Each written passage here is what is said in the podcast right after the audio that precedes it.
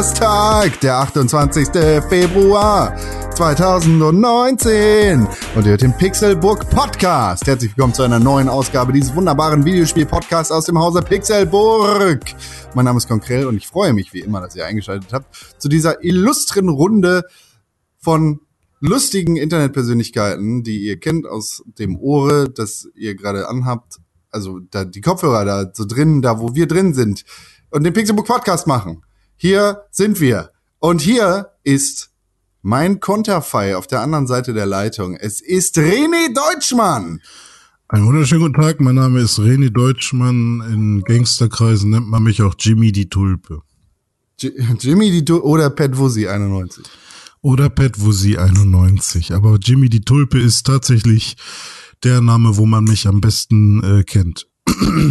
Der, wo man dich am besten kennt. Richtig. René, wir zwei sind heute alleine. Ja, wo Haus. ist denn Tim eigentlich? Ich habe das nicht so richtig mitgekriegt. Tim Königke, unser dritter Ja. Mann, ist Tim heute, Königke. Ja, leise. Stille. Sie sagt nichts, ne? Ja. Wo Ja. ist er denn? Schade. Stille bei Tim Königke auf der Leitung, denn Tim Königke ist heute nicht hier. Er ist auf einen romantischen Ausflug in die schönste Stadt der Welt gefahren. ah, wie man vielleicht Gifhorn? an meinem Räuspern hört, war das nicht ganz mein Ernst. Nein, Tim Königke hat sich äh, einen, einen romantischen Tag gemacht, und zwar in Berlin. Da Ach ist so. er heute hin, ist, ich weiß gar nicht, ist auf dem Konzert. So, das reicht. Mehr müssen wir nicht sagen dazu. Nicht auf dem Post Malone Konzert, denn Post Malone war gestern in Hamburg und da, Da warst du, oder? ne, ja, wollte ich eigentlich hin. Das habe ich aber leider nicht geschafft. Es war ein bisschen doof, weil die Karte hat 100 Euro gekostet, aber was sind 100 Euro für mich? Ich bin ja reich. Ja. Ja, Du da, kannst ja auch das Geld einfach für einen Pixelbook Podcast am 23. ausgeben. ja, ich kaufe mir einfach ein paar Tickets. Das wird auch ganz gut. Ja. Deshalb sind wir nur Ich zu zweit, beziehungsweise ich bin hier tatsächlich zu dritt. Ich habe alle Pixelburg-Hunde bei mir vor den Mhm, Füßen. Und du bist krank zu Hause. Ich sitze krank zu Hause tatsächlich, ja. Also ähm, ich war gestern schon nicht arbeiten und heute auch nicht, weil meine Freundin irgendwie aus Stockholm, äh, weil sie ja da kurz Urlaub gemacht hat, irgendwie hier die Seuche mit angeschleppt hat. Und ähm, jetzt habe ich hier das Stockholm-Syndrom Stockholm hier quasi zu Hause. Und äh, wir haben beide, also sie ist auch da, hier zu Hause und wir sind beide krank. Und das ist nicht so geil. Der Mensch. Der eine hat frei, der andere ist krank. Und ich hab Hunde. Und du hast Hunde, ja.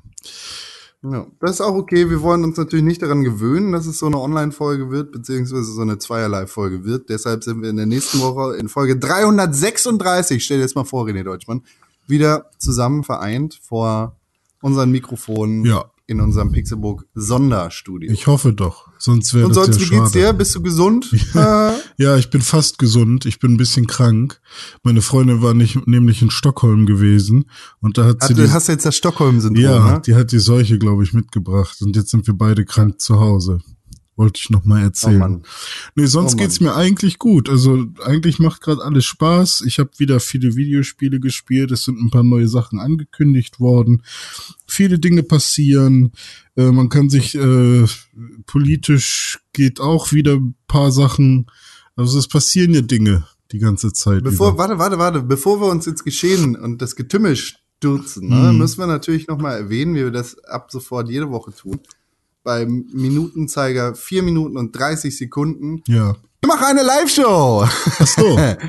Gut. Der Pixelbook Live Podcast. Wir gehen on stage mit dem Pixelbook Podcast. Es ist die große Sause in Hamburg am 22, nee, am 23. März Hm. 2019. Nächsten Monat. Weniger als ein Monat ist noch Zeit, um eure Tickets zu kaufen für den Pixelbook Podcast live on stage. Für die Pixelbook Podcast Live Show in Hamburg, Deutschland. Uh, ja, ist ein bisschen doof, habe ich jetzt mitbekommen. Äh, bekommen. Oder eigentlich auch gar nicht doof, weil da kann man nämlich tagsüber schön demonstrieren gehen in Hamburg zum Beispiel gegen Artikel 13 und äh, am Abend dann schön nochmal mit uns über Artikel 13 äh, richtig abkotzen. Ja. Und, Ein letztes Mal, bevor wir dann alle zensiert werden. Ja, genau, weil am 23. sind tatsächlich überall die fetten Demos in, in den ganzen deutschen Städten und auch generell in, in ganz Europa, werden die ganzen Demos stattfinden. Ein Schelm, wer sagt, dass das ein Zufall ist. Ja, lustig. Ja, es ist tatsächlich ein sehr guter Zufall. Ja, da, ich, ich möchte das Thema überhaupt nicht kleinreden oder sagen, Mensch, kümmert euch da nicht drum, weil es wirklich wichtig ist für uns alle. Hm. Aber kauft euch eure Tickets für die Live-Show. Ja, ich meine, ähm, ihr müsst, ihr müsst ja sowieso in irgendeine Stadt fahren dafür, damit ihr äh, gehört werdet. Also man, ich glaube, so eine Demo auf dem Land mit drei Leuten ist dann nicht so sinnvoll. Äh, da ist schon geiler, wenn man sich dem Mob anschließt. Den dem Bots, wütenden Mob. Ja, den wütenden Bot-Mobs. NPC. Dieser Welt vereinigt ähm, euch. Genau, und dann kann man nämlich einfach äh, schon mal sowieso in die Stadt fahren und wenn man dann nach Hamburg fährt, am Gänsemarkt da die Demo äh, begleitet, dann kann man am Abend auch schön ein Bierchen trinken mit uns und ein bisschen erzählen und lachen, ne? Da würde ich sagen, wenn ihr das macht, habt ihr alles richtig gemacht. Ja. So, wir haben ein hab großartiges Rahmenprogramm überlegt, wir haben super viele schöne Sachen. Deshalb ja. hier nochmal der Hinweis, holt euch eure Tickets auf Facebook oder Eventbrite Pixelbook Podcast Live Show. Wir sind am Start, ihr seid am Start hoffentlich und dann haben wir einen tollen Live-Podcast. Wir fragen ja sonst nach nichts. Gebt uns fünf Sterne auf iTunes, schreibt uns eine Mail am Podcast in pixelbook.tv. Aber unser Patreon, den könnt ihr vergessen. Schreibt uns einfach, warum ihr ein Ticket haben wollt und ihr könnt euch die kaufen. Einen einzigen Tickets. Mhm. Ein truer Fact. Ja, es sind nicht mehr so viele da auf jeden Fall. Da kann man, muss man jetzt mal langsam gucken, ja. ne? dass man da noch einen Platz Sieh zu, aller. Echt. Künstliche Verknappung. Ist nur noch ein Ticket da. Los, schnell. Das, das stimmt nicht. Das möchte ich so nicht stehen lassen. Es ist nicht nur ein Ticket noch da. Es sind mehrere Info äh, Tickets noch da. Kisten. Aber weniger als die Hälfte, glaube ich. Ja, ich habe verschiedene Sachen gehört. Ich habe gehört, dass noch drei Tickets da sind. Ich habe gehört, dass noch ein Ticket da ist. Ich habe aus verschiedensten Quellen im Internet berichtet ja, man sich. Das ist doch wirklich die, ja, die, die, die komplette Szene spricht darüber. So. Ja, die, die Szene, Szene, auch. Ja. René Deutschmann, du hast es angesprochen, Politik, das ist ein Ding, ja. darüber reden wir normalerweise auch immer hier im Podcast. Das sollten wir heute nicht vernachlässigen. Das ist ekelhaft, denn da sind ne? wieder Dinge passiert. Mhm. Die politische Resterampe die sich uns offenbart, mhm. ist direkt vor der Haustür. Hast du, hast du Herzensobjekte, über die du sprechen möchtest? Donald Trump, Michael Cohen, ja. Deutschland, Artikel 13. Was gibt's denn so in der Welt?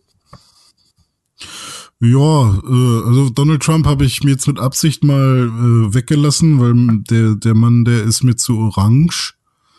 Ähm, nee, eben nicht. Ich weiß, der ist ja mit Kim Jong-un gerade am Ficken nee. irgendwie wieder, ne? ähm, den wollte er nicht. Haben. Ah, okay. Ich dachte, der Friedensnobelpreis, weil die sich so gut verstehen oder so. Japan. Ganz Ach so. Äh, uneigennützig. Für unter anderem den Hanoi-Gipfel.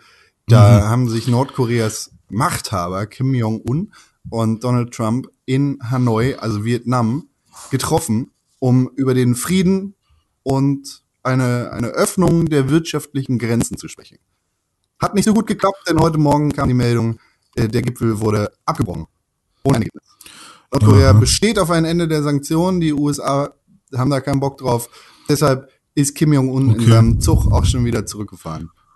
Thomas, die Dampflok fährt zurück. Naja, gut. Also das habe ich nur so halb verfolgt und ich glaube, äh, hat mich auch nicht so interessiert, was da jetzt gerade abgeht. Ähm, was mich mehr interessiert hat, war eben der Artikel 13, weil da hat der Rechtsausschuss des EU-Parlaments jetzt erstmal für den Entwurf gestimmt. Ich glaube, das war am Dienstag. Ähm, das heißt, jetzt ist erstmal so weit alles okay mit diesem Artikel. Ähm, nein, nicht nur mit dem Artikel, sondern mit der ganzen Copyright-Reform. Und äh, jetzt geht's nur doch darum, dass das EU-Parlament darüber abstimmt. Und ja, was daran auch so ein bisschen schwierig ist, dass dieser Rechtsausschuss an dem Tag auch nicht so wirklich, ja, groß besetzt war. Also ich glaube irgendwie, es waren 20 zu, irgendwas mit 20 zu 9 Stimmen. ähm, also nicht so wirklich viele Leute am Start. Ähm, ist eine schwierige Sache. Aber naja, immerhin gibt es jetzt äh, einen ein Menschen, der sich schon mal noch ähm, mit Sorgen oder besorgt äußert, nämlich der äh, Bundesbeauftragte für Datenschutz, äh, Ulrich Kelber, Der will nämlich äh, von der EU jetzt endlich mal wissen, wie denn so eine Reform ohne Uploadfilter funktionieren kann. Weil man es ja ständig äh, gesagt wird, dass ähm, man ja keinen Uploadfilter braucht. Und der sagt auch, dass es alles ein bisschen schwierig ist, ähm, wenn man nämlich keine Alternative hat zu einem Uploadfilter, dann ähm, wird doch eigentlich, also dann gibt man doch wieder Google und so weiter ähm, wieder sehr viel Macht und er war von einem Oligopol dieser Filteranbieter. Denn letztendlich haben die dann ja einfach nur unfassbar viele Daten von allen Rechteinhabern und von allen Künstlern und von allen Leuten, die kleine Plattformen machen, weil wenn du so einen Filter anbietest und du derjenige bist, der irgendwie Kunstwerke und, und Videos miteinander abgleicht, dann brauchst du ja von allen Menschen die Daten, um zu sagen, hier, der war das, der war das nicht. Und ähm, ja, das, das wäre halt auch ein riesiger Datenschutzabfuck. Also es funktioniert alles vorne und hinten nicht.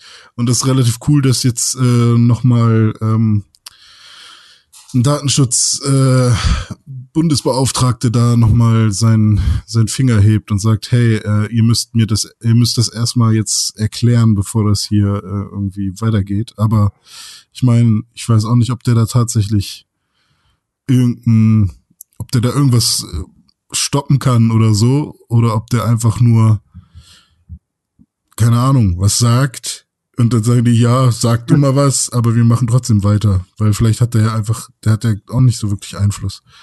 Ja, das, ach ja, Keine der. Artikel 13, das ist eine Sache, ich glaube, die uns noch sehr, sehr lange Zeit beschäftigen wird. Ja. Beziehungsweise die Also, Folgen davon. ich bin mal gespannt, vor allem mit den, mit den ganzen Demos, vor allem kann ich mir schon vorstellen, dass da nochmal irgendwas geändert werden muss oder dass da irgendwie noch, ähm, noch so ein paar Sätze hinzugefügt werden müssen, die das alles so ein bisschen abschwächen. Also so wie es jetzt ist, glaube ich nicht, dass das man- durchgewunken wird. Also, Ja. also ob, außer man sieht es so wie Tim, der sagt, es ist bisher immer das Schlimmste eingetroffen, was er sich vorstellen könnte. Da können wir jetzt eigentlich schon davon ausgehen, dass auch bei Ja. uns das Schlimmste eintreffen wird. Ich glaube auch nicht tatsächlich, dass, dass da irgendwelche Demonstrationen irgendetwas bewegen werden. Ähm, denn das sind ja auch nur Kinder. So.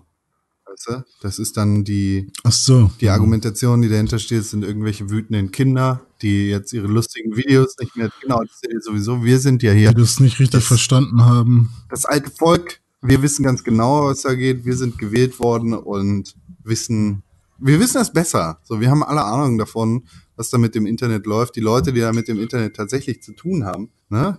Können, Heribert. Heribert Hirte, echter Name. Heribert Hirte, ein Kölner CDU-Politiker, hat, hat getwittert, dass, ähm, Der ist einfach nur ein Hirte. also der hat so ziemlich getwittert, Plattformen sollen sich mit Künstlern über Lizenzen einigen. Gelingt dies nicht, Urheberrechtsformen und Wege für den fairen Ausgleich zwischen Plattformen und Kreativen. Hashtag geistiges Eigentum. Und ein Nutzer mit weniger Followern als Heribert Hirte auf Twitter hat sich dann gemeldet und meinte, geben Sie doch einfach zu, Sie haben keinerlei Ahnung davon, wie das Internet funktionieren soll. Sagen Sie doch mal, wie das mit den Lizenzen so funktionieren soll. Treten Sie beiseite und lassen Sie einfach die nächste Generation ran. Mhm. Heribert Hirtes Antwort auf diesen Tweet war okay, einfach so, nur, dass ich mehr Follower habe als Sie. ja. Das war dann sein Argument dafür, weil er statt 400 nur 4000 äh, oder äh, statt 400 4000 Abonnenten auf Twitter hatte, dass Oh er legitimiert war äh, oder legitimiert ist, solche Entscheidungen zu treffen. Nicht, dass das irgendwas mit seiner äh, öffentlich-demokratisch gew- gewählten Legitimation für irgendwelche echten Sachen zu Hm. tun hat. Aber dass wir das mal beiseite gestellt haben, denn er hat halt damit argumentiert. Und Gronk, unser deutscher YouTube-Papst, hat sich dazu gemeldet und äh, twitterte dann darauf als Antwort, naja, wenn das für Sie das Totschlagargument ist, dann würde ich auch gerne mal meinen Hut in den Ring werfen. Gronk im Vergleich zu 4000 Followern hat dann natürlich 1,26 Millionen Follower. Ach, das, das ist Oh doch man. die, da, da blamieren sich so viele Leute, das ist so ein Quatsch. Ihr seid doch Hm. echt ohne Scheiß. Das, damit werden wir noch Oh lange zu kämpfen man, haben. Fürchte ich. Und das wird gar nicht gut. Für den Kreativstandort Deutschland, für den Kreativstandort äh, Standort Europa und natürlich auch die freiheitliche Austauschung von Informationen und Ja, so, aber ja, lustigen Memes. wir sind aber gar nicht kreativ. Hm. Doch, du arbeitest in der Kreativbranche, du bist kreativ, du machst kreative Inhalte, du produzierst Wir klauen Videos. alle einfach nur. Du produzierst den ganzen Tag Videos und du, wenn, wenn das tatsächlich irgendwas mit einem Upload-Filter äh, eintreffen sollte, ja, dann wirst Hm. du ganz besonders betroffen davon sein, weil du plötzlich irgendwelche Workarounds finden musst und dich damit zufriedenstellen musst, dass, dass deine tägliche Arbeit behindert wird. Weil wer sagt denn, dass du tatsächlich Urheber dieser Videos bist, die du im Auftrag eines großen Unternehmens da angefertigt hat, hast? Hm. Wer, wer, wer weiß denn das? Gehört das, das Auto, das du da gerade abgefilmt hast, wirklich dir? Darfst du das so veröffentlichen? Hat BMW, hat BMW, hat Mercedes, hat VW dir wirklich die Rechte dafür gegeben, eingeräumt, dass du das veröffentlichen darfst? Nein? Na gut, dann bist du jetzt gefickt. Verpiss dich. Hm. Haben sie nicht. Ja, toll. Dann kommt VW jetzt an, haut mit der Axt auf dich ein. Scheiße. Ja, siehst du mal. Du Schwein. Ja, es wird, es wird super interessant auf jeden Fall.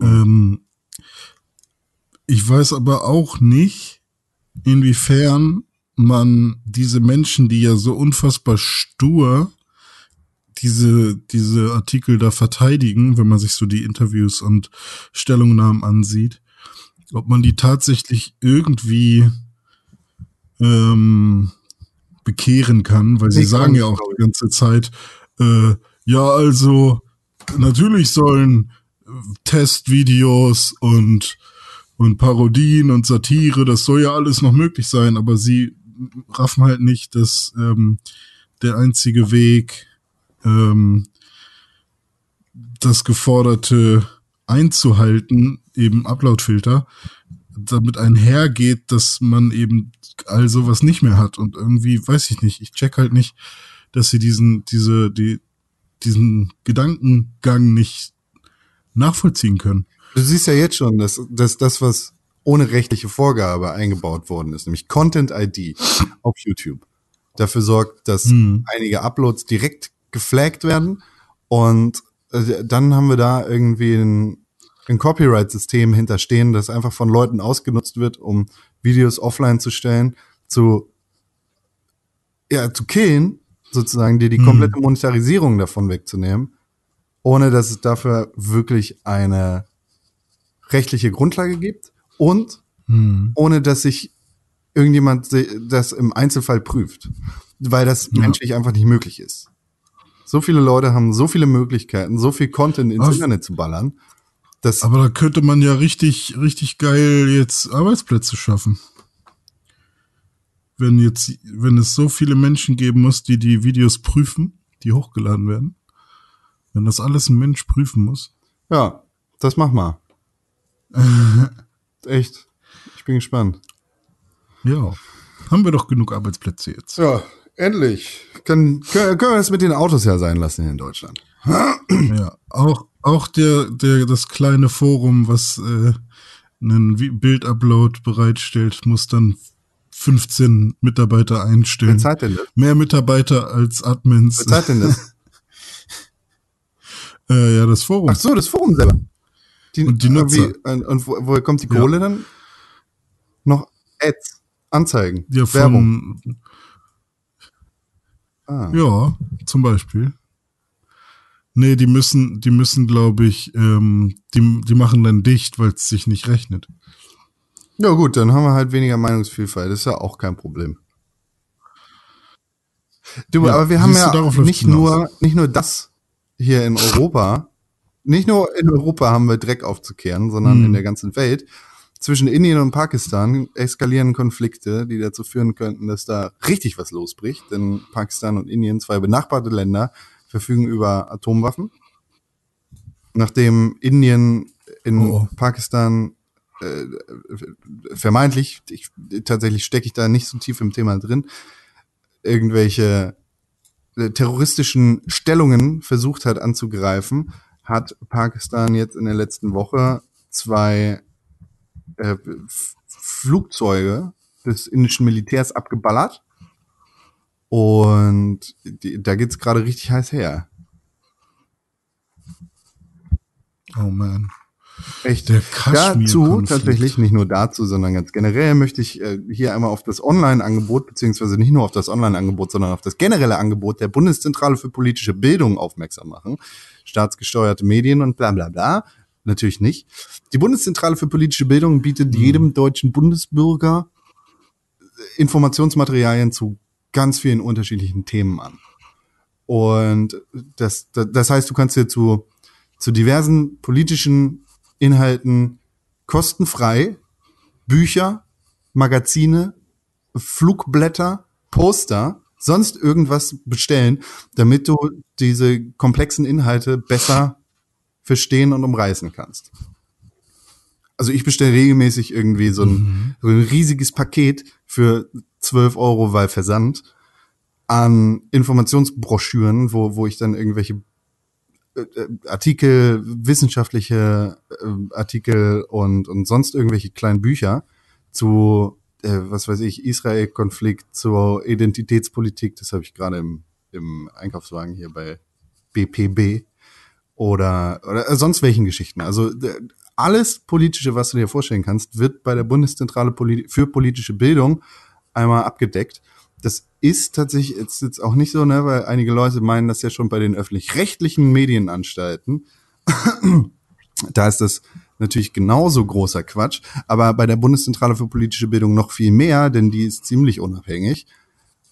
Äh, das ist keine staatliche Meinungsmache oder sonst irgendwas. Das ist sehr, sehr zurückhaltend, was, was irgendwelche Meinungen in die Richtung geht, sondern es versucht wirklich einen guten Überblick zu geben und dir alle Informationen zu beschaffen. Also wäre ich Geschichtslehrer zum Beispiel, würde ich das ständig bestellen. Mhm. Ich meine, ich bin kein Geschichtslehrer und bestelle sowieso ständig da. Und die haben tatsächlich auch ein gutes Online-Angebot, wo du dann irgendwie umrissen von Europolitics, also von BPB, da irgendwie interessante Inhalte zusammengestellt bekommst für, was weiß ich, gerade für den Brexit, für ähm, alle Debatten zu dem Thema, zu dem Kaschmir-Konflikt tatsächlich, die sicherheitspolitische Presseshow, Antisemitismus in Deutschland und so weiter und so fort. Also das komplette Programm, was du dir einmal bestellen kannst, kriegst du auch noch mal online geliefert und kannst dir dann über Venezuela irgendwen Einblick verschaffen, den du sonst nicht so leicht bekommst, wenn du nur die Artikel bei Spiegelbild.de und sonst wo liest. Große Empfehlung dafür, Bundeszentrale für politische Bildung. Bestellt mal wieder was. BPB Zentrale Bertha Paula Bertha.de Doro Eduard. Mhm. Mhm. Shop. So. Mhm. Das so. Integrationsparadox Grubengold. Wie die Deutschen weiß wurden. So sind wir geboren. Ja, cool.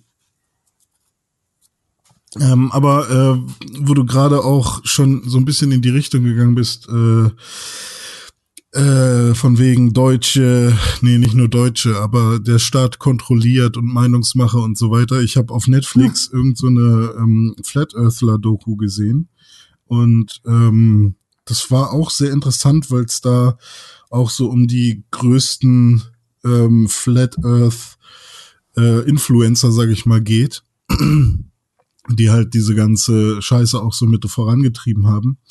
Und äh, das war halt auch mega interessant, weil sie, weil das ist schon mittlerweile so eine, ähm, äh, was heißt ein Conspiracy auf Deutsch? Verschwörungstheorie, das genau. Das ist keine Theorie. Verschwörungstheorie. Das ist äh, mal Inception. Ne? The Flat Earth ist, ist wirklich flat.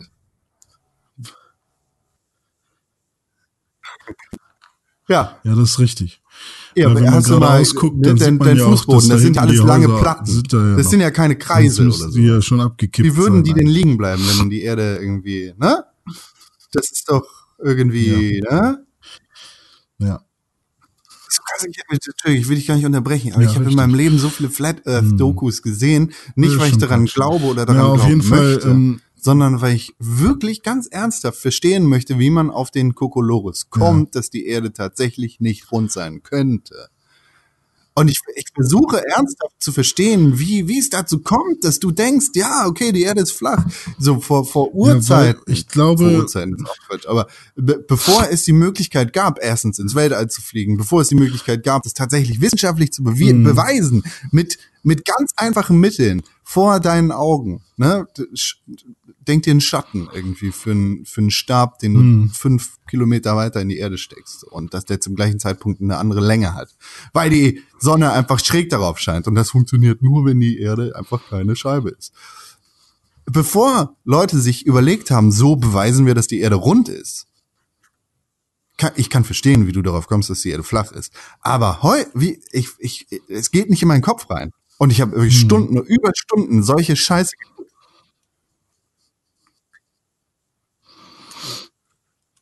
Ähm, ja, das, das Problem ist ja meistens, dass sich diese, also ganz egal, welche Conspiracy äh, das sind, äh, dass die ganz oft ähm, die einzelnen Theorien nur als Vehikel benutzen, weil es ganz oft eigentlich nur so ein Kampf gegen äh, gegen die Wissenschaft ist, weil sie glauben, dass die Wissenschaft genauso wie die wie die da oben, wie die Leute, die die sie kontrollieren, halt einfach nur ja. Also es gibt Leute, die die irgendwen kontrollieren und dass alle Menschen ähm, unterjocht sind. Das ist quasi die Grund, Grundthese. Und das fühlt sich, glaube ich, für die erstmal äh, alles richtig an, weil sonst wären die ja selber schon, sonst hätten die alle ein viel besseres Leben, sonst wäre alles viel einfacher und so weiter. Und wenn man, ich glaube, wenn man da anfängt, dass es dann ganz egal ist, welche Theorie man nimmt, äh, irgendwo finden die sich dann halt. Und dann gibt's eben auch die Flat Earthler, die ähm, da irgendwie ihre ihre Prophezeiung gefunden haben, dass dass dass sie da irgendwie äh, was aufdecken können, weil äh, ähm, gut, also ich meine so generell sind alle Verschwörungstheorien hm. jedenfalls alle, die mir bekannt sind, unterjocht mhm. und gefüttert, gespeist von einem antisemitischen Grundtenor, weil es sind immer die da oben ja. und im Prinzip sind das immer die Juden. So. Ja, oder Freemasons oder ähm, ja, genau, das ist aber Rothschild alles, oder Satanisten. Tomato, also Tomato, ja, so, das ist das gleiche. Ja. Rothschild, ja. Satanisten, das sind die Juden. So, die mhm. die Leute mitmacht, das sind die Juden. Das ist Antisemitismus. Struktureller Antisemitismus bedeutet, ohne jetzt zu weit auszuholen, sowas.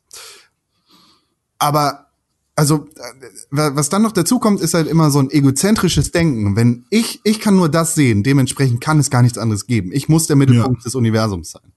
Ja. Aber trotzdem, die, die Leute versuchen ja zu argumentieren mit Wissenschaft auf ihre eigene Art und Weise. Ich kenne da einen Professor und das ist auch ein echter Professor und dem, also der ist natürlich nicht anerkannt von den anderen, weil die anderen sind ja alle brainwashed. Hm, genau, richtig. Sobald irgendwas gegen ihre eigene Theorie geht, äh, ist das schon wieder irgendwie manipuliert oder, oder hergeleitet. Und das war auch das Problem in dieser Doku dann, weil sie haben dann, äh, da gab es dann so eine Flat Earthler-Gruppierung, die dann tatsächlich angefangen haben, mal äh, weiter zu denken und wissenschaftlicher zu werden. Weil natürlich sucht man, wenn man Flat Earthler ist, immer nur Argumente für die eigene Theorie und versucht alles zu vermeiden, was ähm, die eigene Theorie äh, irgendwie äh, also aushebelt. Und ähm, dann haben sie halt gesagt, hey, äh, wenn man so einen super krassen, ähm, so ein super krasses Lot nimmt, ähm, ich weiß gar nicht, wie man das am besten jetzt äh, ohne ein Bild zu haben erklären soll. Es gibt jedenfalls so eine Vorrichtung, so ein Laserlot, äh, was man halt quasi auf die ähm, auf einen Punkt richtet und wenn sich die Erde tatsächlich bewegt, dann müsste nach einer Stunde müß, müsste sich dieses Lot um 15 Grad äh, gedreht haben oder verändert haben. Ähm, weil pro Stunde, wenn, wenn äh, 24 Stunden äh, 360 Grad und so weiter, dann bräuchtest du 15 Grad pro Stunde.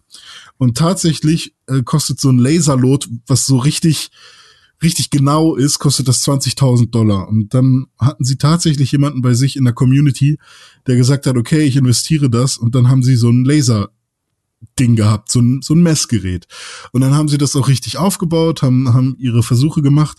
Und das Problem war dann, es hat geklappt. Es waren 15 Grad pro Stunde. Das heißt, fuck, die Erde ist ja tatsächlich rund. Ja. So, und das waren halt Flat Earther, die gesagt haben, fuck, die, also äh, unsere Annahme hat, ist jetzt irgendwie, äh, ist irgendwie doof. Aber sie konnten es trotzdem nicht hinnehmen und haben gesagt, ja, aber das, das, das muss ja falsch sein. Und ähm, haben dann gesagt, okay, dann packen wir dieses Lot äh, in, ähm, in einen, in ein Vakuum, in einen Vakuumbehälter, weil wahrscheinlich hat äh, kosmische Himmelsenergie ähm, dieses Lot beeinflusst. Und dann haben sie damit weitergemacht und trotzdem waren es 15 Grad nach einer Stunde.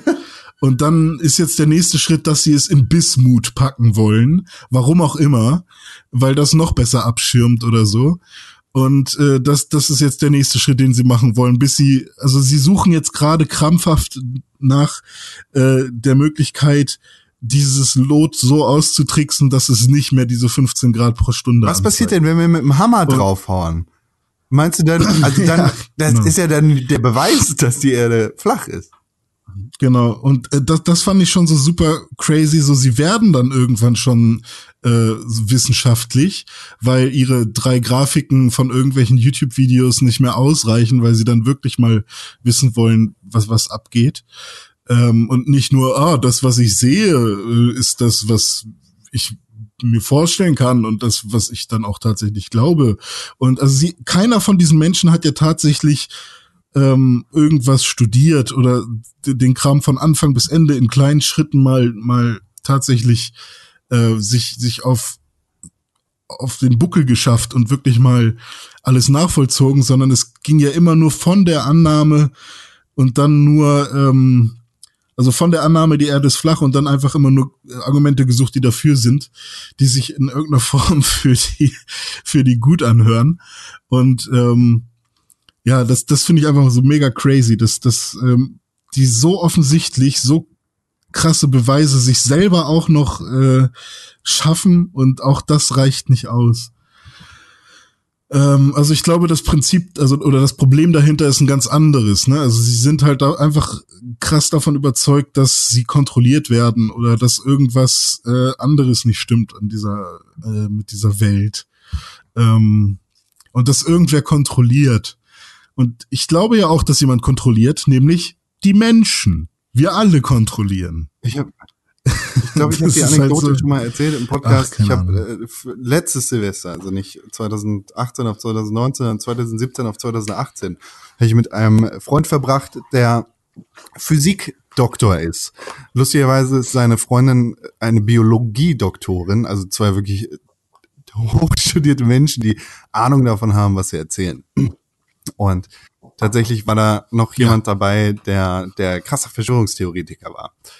Und naja, dann ging es halt irgendwann los, als wir irgendwie ein bisschen alkoholisiert gewesen sind, dass irgendwelche Theorien rumgeflogen sind. Und dann weiß ich nicht, das ging vom Hundertste ins Tausendste und es sind so alberne Theorien rausgekommen. Und er saß halt wirklich da und hat, hat erzählt, so ja, wir können nichts beweisen. So Wissenschaft ist nicht beweisen, sondern möglichst viele möglichst viele Versuche machen, um die größtmögliche Schnittmenge zu finden, damit wir das, das, das beste oder damit wir mit den gleichen Ergebnissen, die wir bekommen, herausfinden können, was der größte gemeinsame Teiler ist, sozusagen. Ja, also er meinte dann, mhm. so, ne, Gravitation ist, ist ein Ding, weil darauf ist es dann hinausgelaufen. Gravitation kann er jetzt nicht in, in seiner Vollkommenheit beweisen. Aber wenn wir jetzt einfach Folgendes machen, wir nehmen einen Gegenstand in die Hand und wir lassen ihn fallen, was ist denn das? Also, das ist, es lässt sich ja mit einigen Faktoren erklären, aber wenn wir unterschiedliche Versuche machen und eine Feder und einen Hammer in einem Vakuum fallen lassen, ne, dann fallen die mit gleicher Geschwindigkeit und äh, in der äh, ne, in der gleichen Zeit sind sie auf dem Boden. Dann mhm. kam, also ich weiß nicht, das waren die, die absurdesten Gedanken, die dann dazu rausgekommen sind von, von der Verschwörungstheorie-Person, die dann irgendwie versucht hat zu erklären, dass das ja mit der Dichte zusammenhängt und die Gegenstände, die werden dann verändert, aber das ist auf jeden Fall nicht die Gravitation, weil die Gravitation kann es auf gar keinen Fall geben. Wo, ja, wo für mich dann aber auch irgendwann vorbei gewesen ist und du kannst halt nicht mit den Leuten so richtig argumentieren mhm. und ja. Du kommst irgendwann nicht mehr weiter.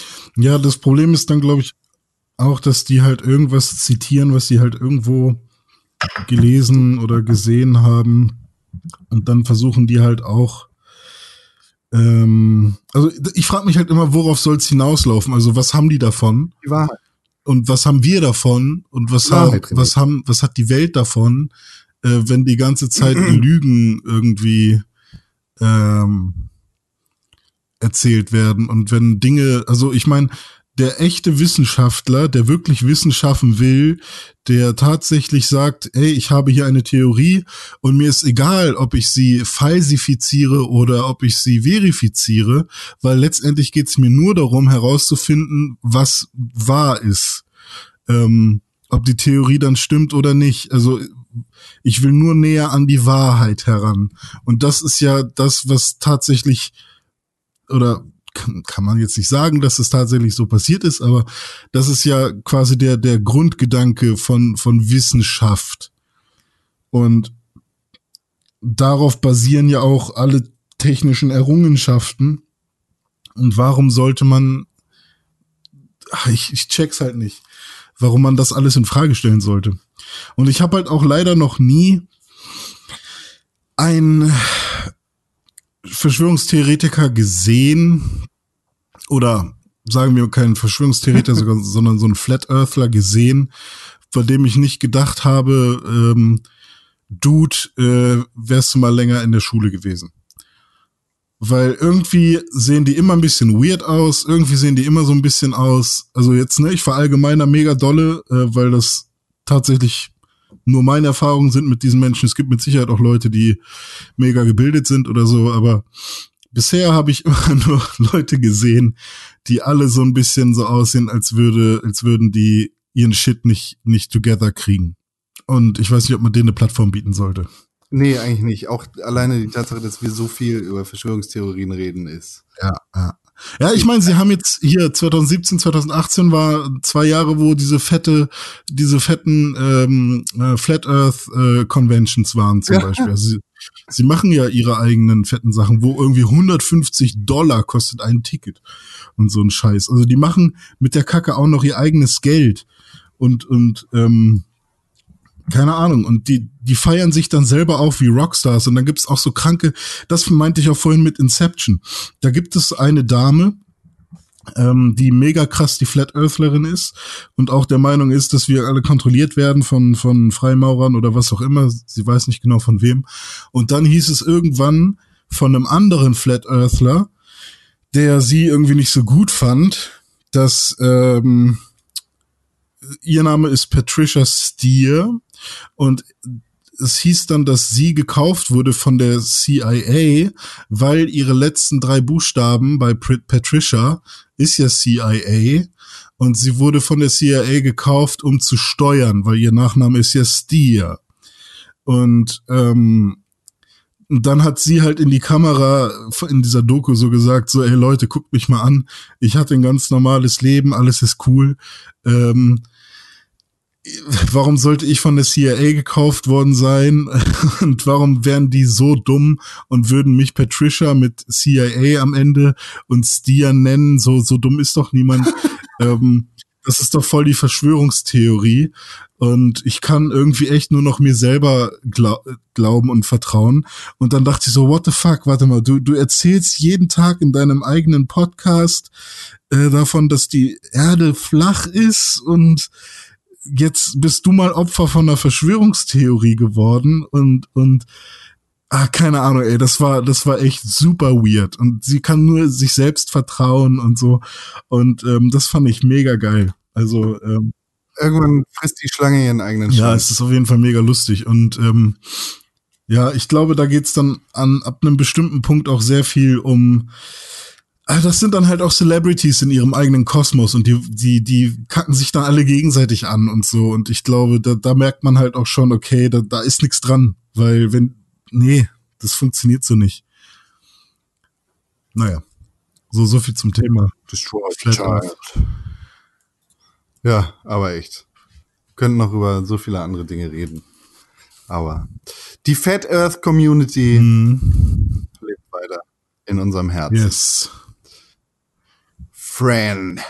Wir sind ja eigentlich ein Videospiel-Podcast, deshalb könnten wir eigentlich auch mal anfangen, über Videospiele zu reden. Könnte man, ja. Oder? Könnte man machen. René Deutschmann, Das bin ich. ich fang, fang jetzt auch einfach an, über Videospiele zu reden, ob du willst und Tu nicht. das.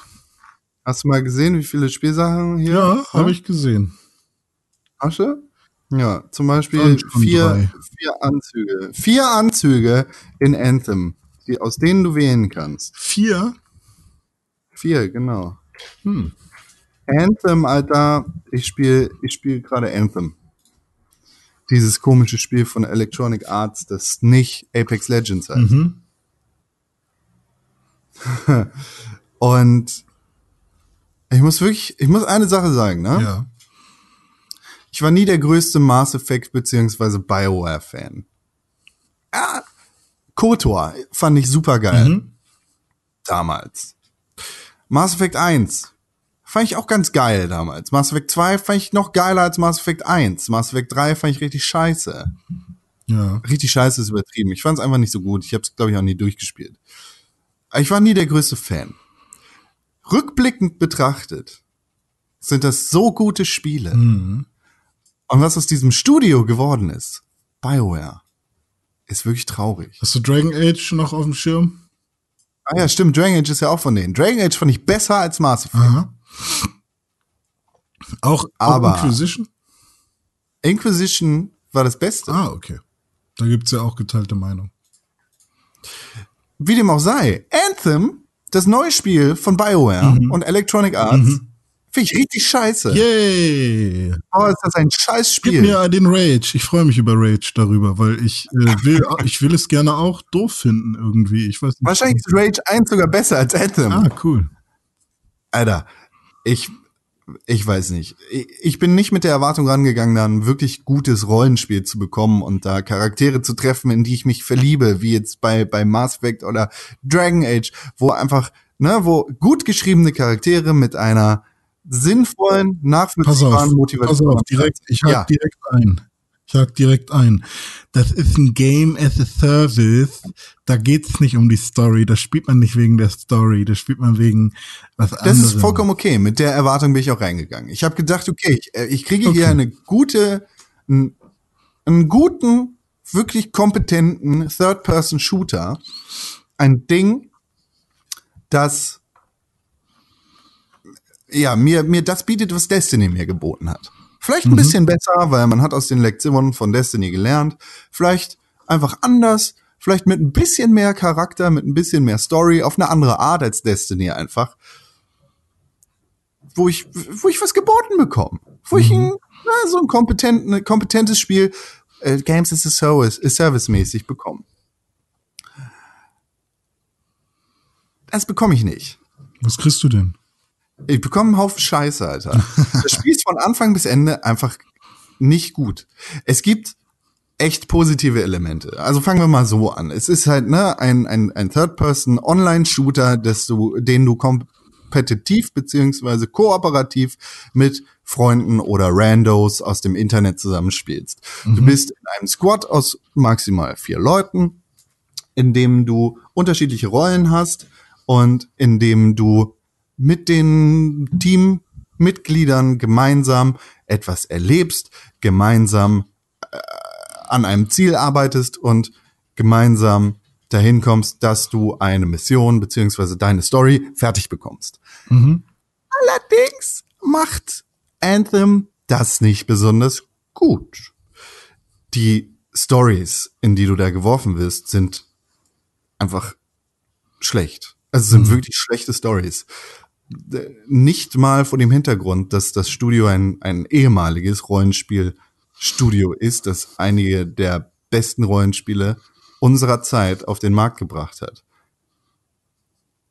beurteile ich diese Stories als unzureichend, sondern vor dem Hintergrund, dass Videospiele in den letzten fünf Jahren einfach einen, Quantensprung gemacht haben, was Geschichten, Erzählungen, Charakter, Motivation, Charakterentwicklungen angeht, möchte ich sagen, das ist eine glatte Sechs. Hm. Destiny, ja, um, um da einfach mal den ganz klaren Vergleich zu ziehen. Destiny ist das andere große Games as a Service, a Service Online Ding, Spiel, in dem du kooperativ mit einem Team, einem Fire Squad zusammen dafür sorgst, dass deine Missionen gelingen, in, mit dem du gemeinsam dafür sorgst, dass, ne, dass, dass du e-, eben das Spiel so erlebst, wie du es erleben sollst, in Anführungszeichen. Das Spiel bietet dir eine glaubwürdige und nachvollziehbare Story im Vergleich zu Anthem. Anthem. Anthem. Ich habe über Destiny 1 und 2 viel Kacke geredet. Vor allem über die Story. Über das mhm. Gameplay habe ich nie irgendeinen Scheiß erzählen können, weil das Gameplay einfach solide, einfach richtig geil ist. Es war ein guter Shooter. Da hat alles gepasst. Das knackiges Gameplay, das richtig gut funktioniert hat. Das ist einfach super gebalanced. Das, ist, das, das passt einfach perfekt zusammen. Destiny 2 haben wir hier in der Pixelbook-Redaktion echt lange, echt viel zusammengespielt. Aber Anthem, ich kann mir nicht vorstellen, dass ich Anthem über irgendeinen Zeitraum hinaus noch weiter spielen werde als das, was ich bis jetzt irgendwie für diesen Podcast getan habe. Hm. Anthem ist ein schlechtes Spiel. Es ist ein schlechter Third-Person-Shooter. Es gibt Flugelemente in diesem Spiel, ja. Du, es ist quasi der, so der Iron Man Simulator. Du du kannst halt in der Welt rumfliegen mit deinem Javelin, was, was dieser Anzug ist, also dein Iron Man Suit sozusagen, mit dem mhm. du in der Gegend rumfliegen kannst. Und das fühlt sich wirklich gut an. Also das ist denen echt gelungen. Die Levels sind so gestaltet, dass du viel Vertikalität hast. Also du, die sind einfach hoch gebaut. Du musst nach oben fliegen, du musst in der Gegend rumfliegen, weil die sehr weitläufig sind, weil, weil du große Flächen hast, die du überbrücken musst, weil du mhm. große Strecken hast, über die du hinwegfliegen musst. Und das macht echt Spaß. Und das fühlt sich echt gut an, da rumzufliegen, da rumzuballern mit deinen Rücken-Thrustern, mit deinen Beinen-Thrustern. So, du hast einfach Raketen überall an dir dran und das ist echt geil. Aber da hört es dann auch wirklich auf. Das Shooting in diesem Spiel ist einfach scheiße. Du hast keine, also ich, ich, ich empfinde das als eine grobe Frechheit. Die die, die Umsetzung und das Feedback, das du aus der Spielwelt bekommst, darauf, wenn du jemanden in den Kopf schießt, ist einfach nicht geil. Das, was du als Feedback bekommst, wenn du irgendwo eine Granate hinwirfst, fühlt sich nicht nach Impact an. Das ist, okay, hier ist ein kleiner Feuercracker explodiert. So, wir haben Silvester gespielt. Lustig. Du hast einen Böller dahin geworfen. Und dann bekommst du noch mehr Feedback, weil du da wenigstens ein Stück weit Druckwelle spürst. Aber dieses Spiel übersetzt dieses Gefühl überhaupt nicht. Ich meine, ich habe jetzt vor kurzem Crackdown 3 gespielt, ein Third-Person-Shooter, in dem du nichts anderes machst, außer ballern und rumhüpfen. Also in gewisser Weise ist es vom Gameplay vergleichbar mit dem, was Anthem macht oder was Anthem mhm. sucht. Und sogar da, in diesem Spiel, über das ich gesagt habe, das ist kein gutes Spiel. Das ist nicht das, was Crackdown 1 und 2, also es ist vielleicht eine minimale Erweiterung zu dem, was Crackdown 1 und 2 gemacht haben und ist auf jeden Fall ganz weit hinter den Erwartungen eines Saints Row 4 hergeblieben sogar das Spiel hat mir mehr Spaß gemacht im Gameplay. Hm. Das Einzige, was, was wirklich gut ist, ist das Rumgefliege, ist dieser Iron Man-Anzug. Was sind denn noch so andere Gameplay-Elemente? Gibt es da überhaupt was? Also Ballern, okay. Äh, Fliegen, okay. Gibt es irgendwie Rätsel oder? Ja, ja, nee. Was ja, muss man also was macht man, um eine Mission abzuschließen? Muss man, sind es einfach Fetch-Quests? Sind es bringe Dinge von A nach B? Oder was, was sind so von Gameplay? Bis. Von bis. Also du wirst in die Welt, gelau äh, Welt geworfen. Du hast da irgendwie deine Hubworld, das ist so eine Festung, die da in der Welt steht, wo Leute rumlaufen und dir halt Quests geben. Und die sagen dann, hey yo, Freelancer, komm mal her, äh, mach mal für mich das, finde diesen Typ, finde hier Marius oder ne, wie der Spacko hieß. Matthias. F genau, finde Segendark. Und dann musst du halt Segendag in der Welt suchen. Und in der Welt sind irgendwelche Beacons versteckt, die du anpingen musst. Und dann stehst du da und reparierst einen Generator. Und natürlich kommen dann irgendwelche namenlosen NPCs auf dich zugelaufen, aus irgendwelchen unerfindlichen Gründen, weil die Welt ist so gefährlich und überall laufen diese bösen kleinen äh, Insektenmonster rum. Und dann ballerst mhm. du gegen diese Insektenmonster. So, während du versuchst, diesen scheiß Generator zu reparieren und ein Signal für Segendark zu finden. Und dann fliegst du weiter zum nächsten Generator, wo genau das gleiche passiert. Und das ist im Prinzip dieses Spiel. Manchmal hast du da noch Elemente, wo du irgendwie in einer No-Respawn-Area bist, wo es dann wirklich gefährlich ist und die Leute dir den Schaden zufügen und du auf gar keinen Fall sterben darfst, weil dann ist die Mission zu Ende und du musst vor dem Checkpoint wieder anfangen. Ja, du, du wirst ja in Situationen geworfen, die einfach keinen Spaß machen. Und du, manchmal musst du mhm. irgendwie Sachen anpingen, die versteckt sind und die dir nicht direkt, die nicht direkt auf der Minimap angezeigt werden. Manchmal musst du rumlaufen und irgendwie Sachen aufsammeln. Und dann stehst du da vor einer Blume und die wird geharvestet, aber was damit passiert, keine Ahnung. Du steckst immer noch in diesem Roboteranzug und so wirklich bringt das niemandem was. Und dir wird nicht erklärt, warum du jetzt genau diese Blume aufsammeln musstest. Und irgendwie, das ist einfach scheiße. Ja, wirklich. Das Spiel ist nicht gut. Und ich kann nicht mal das, was ich bei Destiny mit den Grimoire Cards erkennen konnte, ja, eine wirklich, ein mhm. wirklich solides Fundament für das Worldbuilding, eine solide Geschichte, die dahinter steht, wo ich sehen und erkennen kann, ah ja, ihr habt euch Gedanken gemacht, das, was ihr hier erzählt, ist zwar nicht wirklich geil, aber im Hintergrund habt ihr einen fetten Almanach, habt ihr eine 6000-seitige Bibel, wo die Geschichte dieser Welt erzählt ist, wo ihr genau wisst, logisch ist A auf B aufgebaut und B führt zu C und am Ende landen wir bei Z und Z ist dann deine Story. Die ist nicht so geil, aber das Fundament ist geil. Und das erkennst mhm. du halt, wenn du diese Karten in Destiny aufsammelst.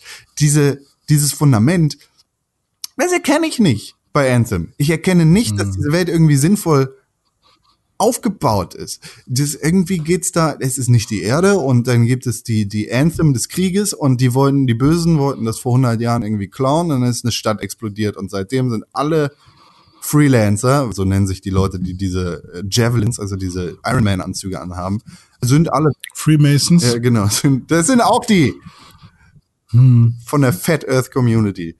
Und Nichts macht Spaß in Sorry. Nee, es macht mir einfach keinen Spaß. Ich finde es wirklich schlecht. Ich finde es scheiße. Größte Enttäuschung des Jahres bis jetzt. Definitiv.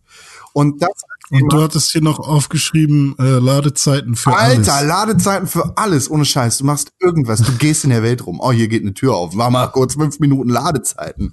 Du willst deinen Anzug modifizieren? Cool, kein Problem. Kannst ihm Farben geben, wie du möchtest. Und wenn du cool bist, dann findest du vielleicht auch die genau richtige Farbkombination, um deinen Anzug aussehen zu lassen wie ein Iron Man Anzug aber warte mal kurz. Das dauert ja jetzt irgendwie oh, zehn Minuten, bis du wieder in die Hubworld kommst, also in diese Festung, wo da irgendwelche Questgeber rumlaufen. Da du aber schon mit denen geredet hast, nachdem du zehn Minuten Ladezeit für ihr, ihren letzten Satz irgendwie gebraucht hast, musst du dann noch mal irgendwie in die offene Welt laden. Und das dauert dann auch noch mal so 20 Minuten. Kannst du ein bisschen warten? Ja, hast Zeit. Ne? Nimm deine Switch in die Hand, spiel Tetris 99, während wir hier laden. Du kriegst bestimmt drei Matches unter, ist kein Problem. Selbst wenn du gut. Du bist dreimal der Erste, äh, aber Anthem wartet auf dich. Nicht, weil es Zeit hat, sondern weil es die Zeit braucht. Ich muss noch mal kurz meine Schuhe anziehen. Ach, ich, ich habe vergessen, ich muss ja noch duschen. Moment, äh, kacken wollte ich auch noch. Und danach gehe ich auch noch mal duschen, weil ich fühle mich nicht so gut, wie ich gekackt habe, nachdem ich duschen war. Dieses Spiel ist einfach scheiße. Sorry, das Spiel ist scheiße. Fick dich, Anthem. Fick dich, Electronic Arts. Ihr seid, aber Apex Legends ist gut. Ja, und Titanfall 2.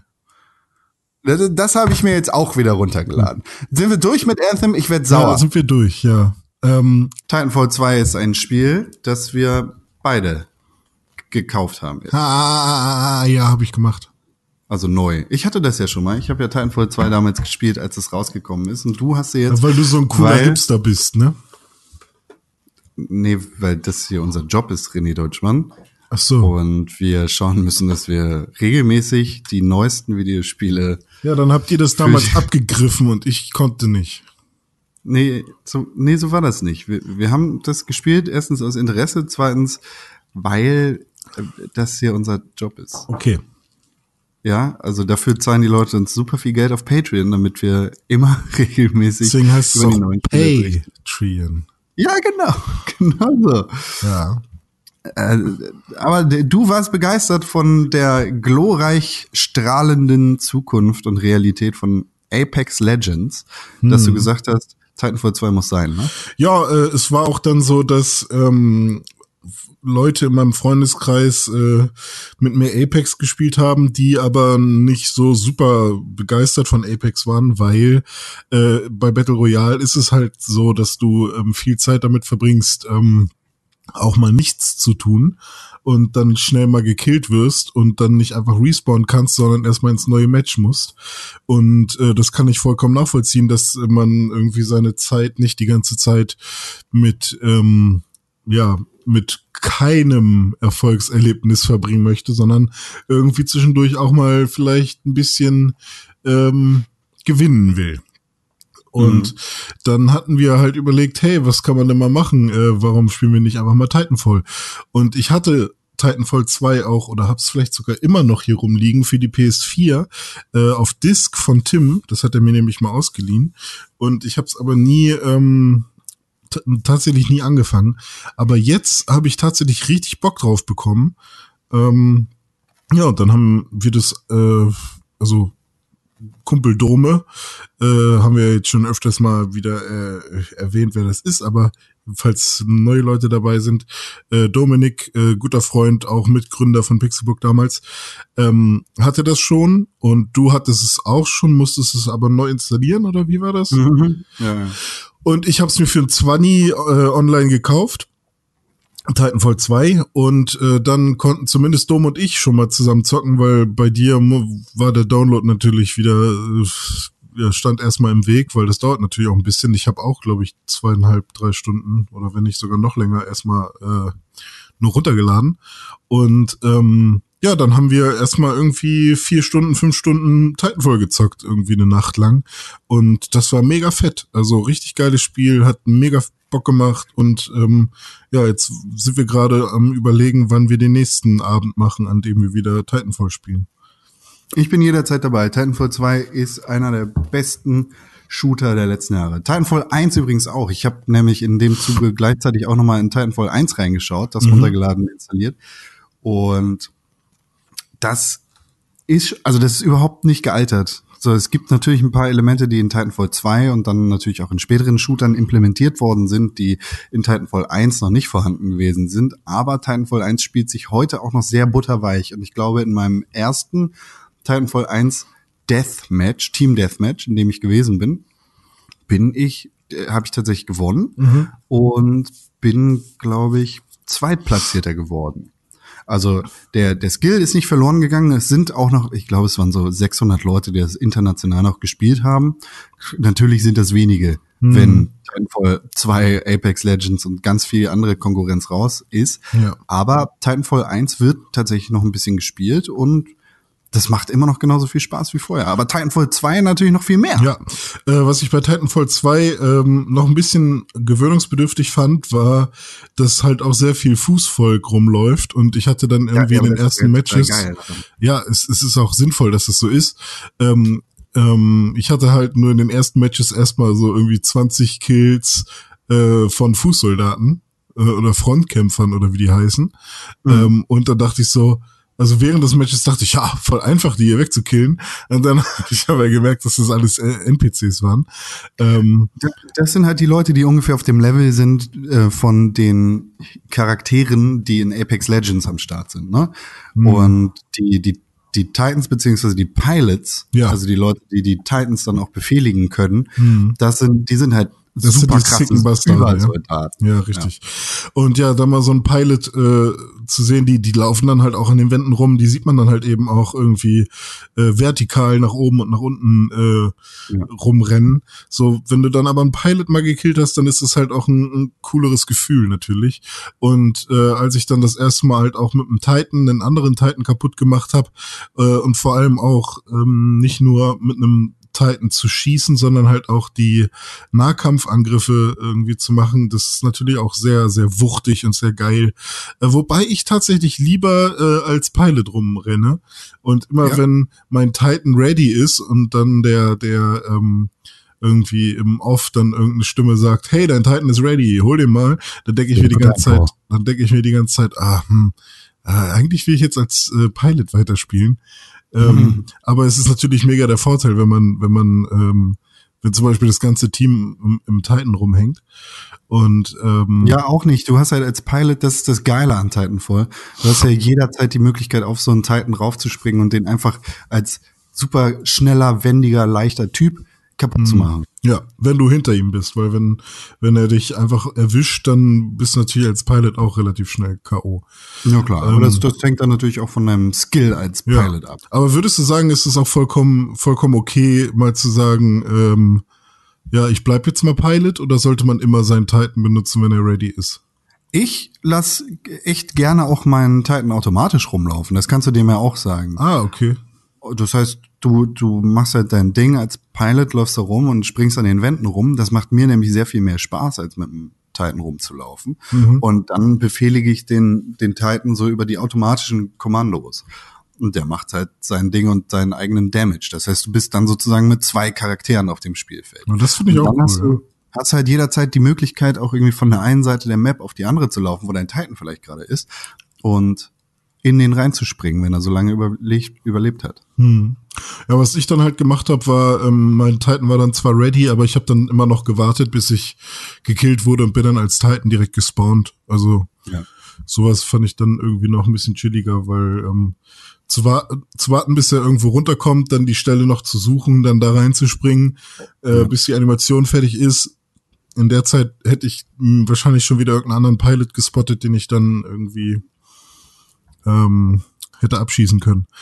Ja. Das ist so, das ist so mein Way of Play. Aber ja, mega geil. Also jede Schlacht fühlt sich geil an. Wir haben eigentlich auch nur diese Materialschlacht gespielt. Auf Deutsch äh, heißt es so. Ich weiß nicht, wie es auf Englisch Hardpoint ist. ist, ist mein Lieblingsmodus.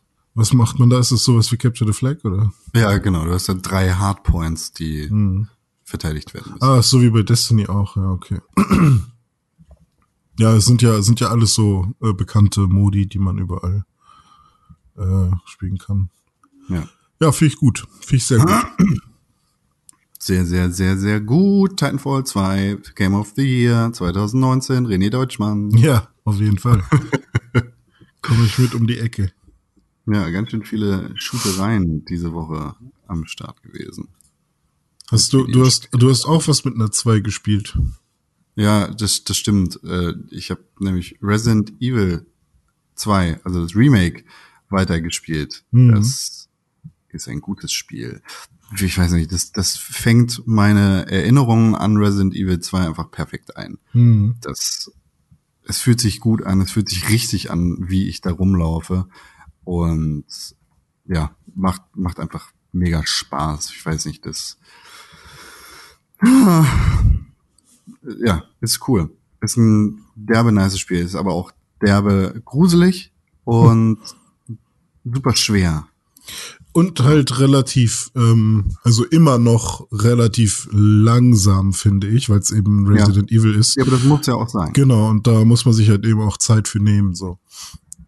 Also ist jetzt nicht so mega langsam, dass man irgendwie, äh, dass man, dass man irgendwie 20 Stunden irgendwie des Tages dafür einplanen muss, aber ähm, ich habe das Gefühl, immer wenn ich starte, ähm, dann sollte ich schon irgendwie anderthalb Stunden, zwei Stunden mir Zeit nehmen. Ähnlich wie bei Red Dead Redemption wahrscheinlich, um halt ordentlich Progress zu machen, um irgendwie ein bisschen was von der Story gesehen zu haben, um mhm. irgendwie, ja, also einfach mal 20 Minuten oder eine halbe Stunde reinspringen, ist, glaube ich, ein bisschen doof. Ja, das stimmt. Dann braucht man schon ein kleines bisschen Zeit, um ja um voranzukommen. Aber äh, das, ja, das ist so ein viel gut Spiel irgendwie, weil es mir genau die richtige Katharsis gibt, wenn ich mich erschrecke und ja, weil ich da einfach, es ist einfach schön, da in der Story voranzukommen hm. und Spaß zu haben in Resident Evil. Ja. Aber es ist knackig schwer. Genau das ist die Art und Weise, wie ich ein Remake sehen will. Es ist wahrscheinlich das perfekte Remake gibt's nicht, aber das ist annähernd perfekt. Also es ist, es ist einfach derbe nice. so so super rund wahrscheinlich auch, ne? Also so wie ich damals äh, Tony Hawks ähm, Skateboarding als das eines der rundesten Spiele empfunden habe. Aber ähm, Da, da hat jeder bestimmt seine eigenen Spiele, die er als sehr rund empfindet. Ja. Ja. Ähm, ich habe auch ein sehr, äh, sehr, sehr wohlfühlendes Spiel gespielt. Ein wohlfühlendes Spiel. Ein Spiel, was einen wahrscheinlich sehr wohlfühlend hinterlässt. Nein, was, ich kann, ich kann gerade nicht reden. Ähm, die, die Krankheit, das Stockholm-Syndrom hat mich noch ein bisschen. Ja, das hat, äh, hat mich fest im Bann. Ja, genau. Und zwar habe ich die Demo von Yoshi's Crafted World gespielt. Was ist das denn? Äh, Yoshi's Crafted World ist doch äh, das neue ähm, Yoshi-Spiel, was für die Switch rauskommen soll. Ja. Und ähm, es gab ja bisher dann immer hier zum Beispiel Kirby's, äh, war es auch Kirby's Woolly World oder so? Nee, Yoshi's Woolly World ist das. Ja, und dann gab's doch aber auch noch von Kirby so ein Kirby's Yarn, nee, was war denn das? Kirby's, Yarn. Kirby's Epic Yarn, ne? Genau, also es gab ja schon so ein paar Spiele, die so auf, auf Wolle waren und dieses Spiel ist jetzt aus, äh, eher so auf Pappe. Hm. und, und ähm, Wie hieß nochmal dieses komische Pappding, was. Hm. Wie hieß das nochmal? Papp. Das, das, dieses Papp Pappspiel, wo du, na, wo du die, den Pappkarton gekriegt hast letztes Jahr. Wo ich einen Pappkarton ja, bekommen habe. Das, das Spiel war doch ein Pappkarton und du musst deine Controller da rein. Ach so, ähm, oh, Nintendo Labo. Ja, Labo, genau. Ja, richtig. Aber hat damit erstmal nichts zu tun. Ähm, aber Yoshi's Crafted World ähm, ist quasi ein Mix aus ähm, ja, Yoshi's ähm, Island, also Yoshi, der die Eier schießen muss, quasi, so wie bei Yoshi's Island, und eben diesen neuen hey, wir haben irgendwie einen besonderen Look. Und das, das, das Yoshi-Team bei Nintendo, ne? Die sitzen wahrscheinlich ja. in einem Produktionsmeeting und dann sitzt da, wer auch immer der Chef gerade ist, da kommen wir gleich nochmal ja. zu. Sagen wir, sagen wir mal Reggie. Reggie sitzt da und sagt, so, Yoshi, Leute, was haben wir denn fürs neue Yoshi? Erzählt mir mal eure Vision. Und dann äh, haben sie sich alle nicht vorbereitet und dann sitzt da irgendein super Kreativer und sagt, äh, also ähm, was steht hier im Raum? Was ähm, Amazon, ich bestelle viel bei Amazon, die Amazon-Kartons stapeln sich schon. Äh, Pappe, wir machen was mit Pappe. Und äh, dann, dann basteln wir daraus irgendwelche äh, Pappfiguren. Ja, ja, das ist eine Pappwelt. Aber Yoshi ist, ist nicht aus Pappe. Und damals hat er gut funktioniert, äh, Yoshi's Island. Also er schießt immer noch seine Eier. aber das, der quengelige Mario ist nicht mehr dabei. Gott sei Dank. Äh, ähm, also der schießt die Eier und äh, ist Aber sieht ja auch nicht aus Pappe.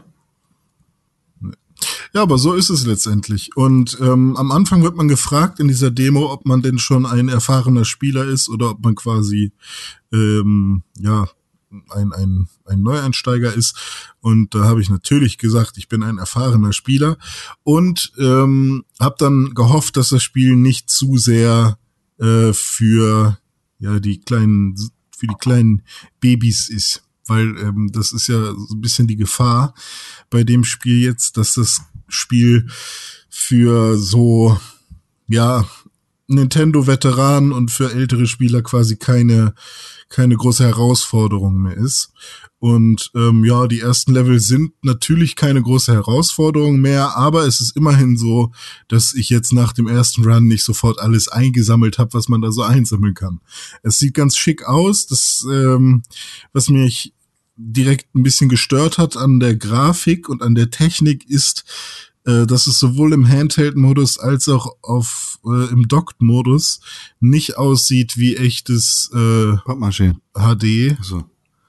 Also es ist halt so ein, wie bei Xenoblade auch, ähm, dieses komische Low-Res hochgezogen, wo alles so ein bisschen matschig aussieht. Und das finde ich gerade bei einem Nintendo Yoshi-Spiel ein bisschen schade. Also, dass, dass die Kanten alle so matschig sind.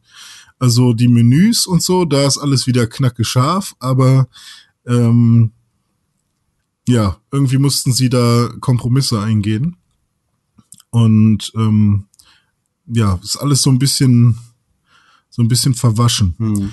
Und ähm, das hätte ich gedacht, dass sie das bei ihren eigenen IPs äh, immer besser, also dass sie das da besser hinkriegen, weil bei jedem anderen Spiel, bei Zelda ist es nicht so und bei ja Mario Odyssey ist es nicht ne? so.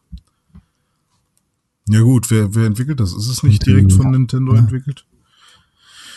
Ähm, naja, auf jeden Fall ähm, geht's dann halt eigentlich echt nur darum, äh, durch diese Welt zu stapfen, ein vorgegebener Weg.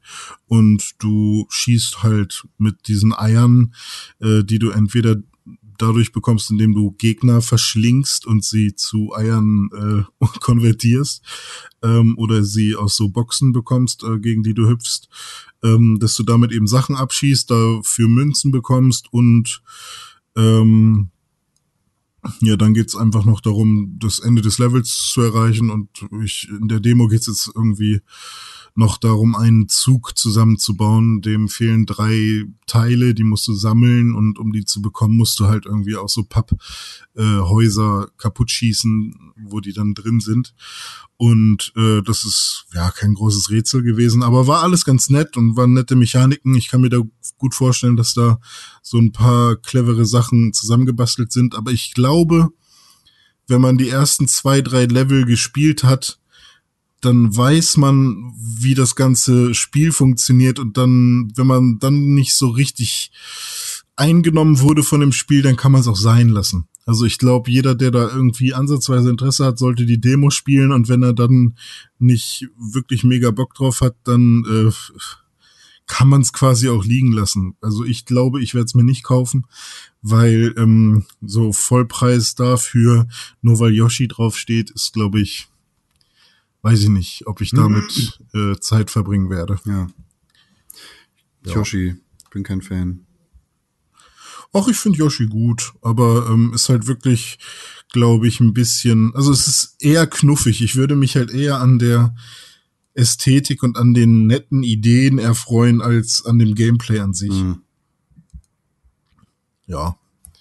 Mhm. Aber eher was für Kids, glaube ich. Ja. Nee, ich mochte Yoshi auch als Kind nicht. Na gut, dann bist du einfach nur ein Hater. Ein Hater gegen Yoshi, ja. Hast hm. du den? Arschloch.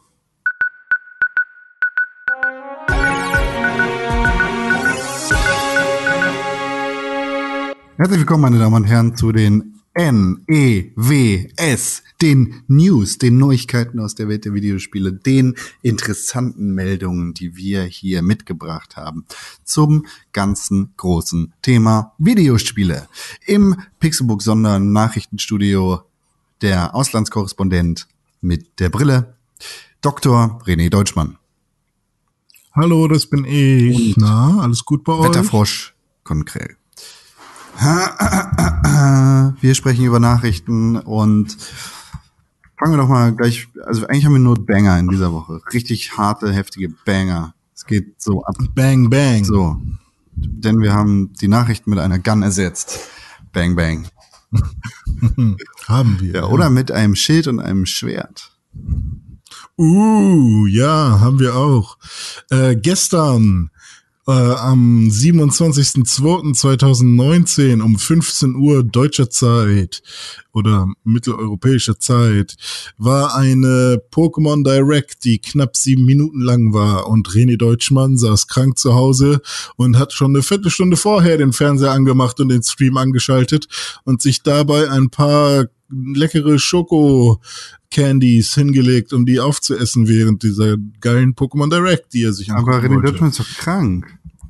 Ja, er war ja auch krank und daheim und hat sich das zu Hause angeguckt. Aber warum isst er denn Schokokram? Er muss doch eigentlich gesunden Kram essen. Er hat auch gesunden Kram gegessen, nämlich äh, Karotten. Hm. Aber für die Pokémon Direct ist er kurz zum Kind mutiert und hat Sachen gegessen, die nicht so gut sind. Okay. Und der René Deutschmann, der hat dann die Pokémon Direct geguckt. Und er hatte ja im Podcast äh, von letzter Woche gesagt, oder von der Woche davor, weiß ich gerade gar nicht, dass, ähm, dass äh, da ein Rätsel war, wo die Pokémon Community gesagt hat, am 26. kommt äh, die Vorstellung, äh, ein Tag daneben. Ähm, und das wird Pokémon King and Queen heißen. Ja, auch nicht so ganz richtig. Es ist Sword and Shield. Aber ich finde, äh, die Assoziation ist einigermaßen noch gegeben, weil King und Queen, so Mittelalter, wenn man will, und äh, ein Ritter wird mit dem Schwert geschlagen und so Schilde äh, hängen auch immer in so Schlössern und Schwerter und so. Ich finde, das passt noch alles einigermaßen. Ähm, ich finde, es ist ein netter äh, Trigger oder ein netter Spoiler, ohne ein Spoiler gewesen zu sein, so dieses Rätsel, was, was da, uns da gegeben wurde. Äh, von daher Schwert und Schild, okay, cool. Ähm, so heißen die neuen Pokémon-Spiele. Schwert und Schild. Sword und Shield ähm, sollen late 2019 rauskommen. Ähm, so wie man es äh, erwarten konnte, so im November wahrscheinlich oder Oktober. Und in diesem Trailer, der gezeigt wurde, der ungefähr ja, zwei Minuten, drei Minuten lang war, wurden die ähm, drei neuen Starter-Pokémon vorgestellt, ein bisschen was äh, von der Map gezeigt, auf der das Ganze stattfindet und ähm, ja, ein bisschen, ich glaube, ein weiteres Pokémon hat man noch gesehen, was, äh, was auch neu ist, von der achten Generation jetzt. Und ich weiß nur die englischen Namen der neuen Starter-Pokémon. Ähm, da gibt's einmal so ein grünes Gras-Type, also Pflanzentyp Pokémon namens Grookey. Ich glaube, auf Deutsch heißt es Chimpep. Ähm, das finden irgendwie alle ganz toll. Ich weiß, dass äh, Tim das cool findet und Hiller auch äh, unser, unser Bayer. Ähm, die haben schon gesagt, das wird das erste Mal, dass sie ein Pflanzen-Pokémon als erstes als Starter nehmen. Ähm, ist halt so ein Schimpanse, der einen Stock hat und damit auf Dinge schlägt. Dann gibt's noch einen Hasen. Äh, ich glaube, auf Deutsch hieß ja Hoplo oder so. Im Englischen heißt der Score Bunny. Das ist ein Feuerhase, der voll energetisch ist und rumrennt ohne Ende. Und dann gibt's noch mein Lieblings-Pokémon von diesen dreien, Sobble. Ich weiß nicht, wie er auf äh, Deutsch heißt. Ähm, das ist so ein, ja, so, so ein Echsen-Pokémon, was sich im Wasser versteckt. Und ähm, ich bin sowieso schon immer ein Wassertyp gewesen, deswegen freue ich mich auch auf dieses Vieh. Und dieses äh, Jahr oder in dieser Generation spielt Pokémon in der Galar-Region. Und ähm, das ist so ein bisschen angelehnt an äh, UK, also an dem Vereinten Königreich.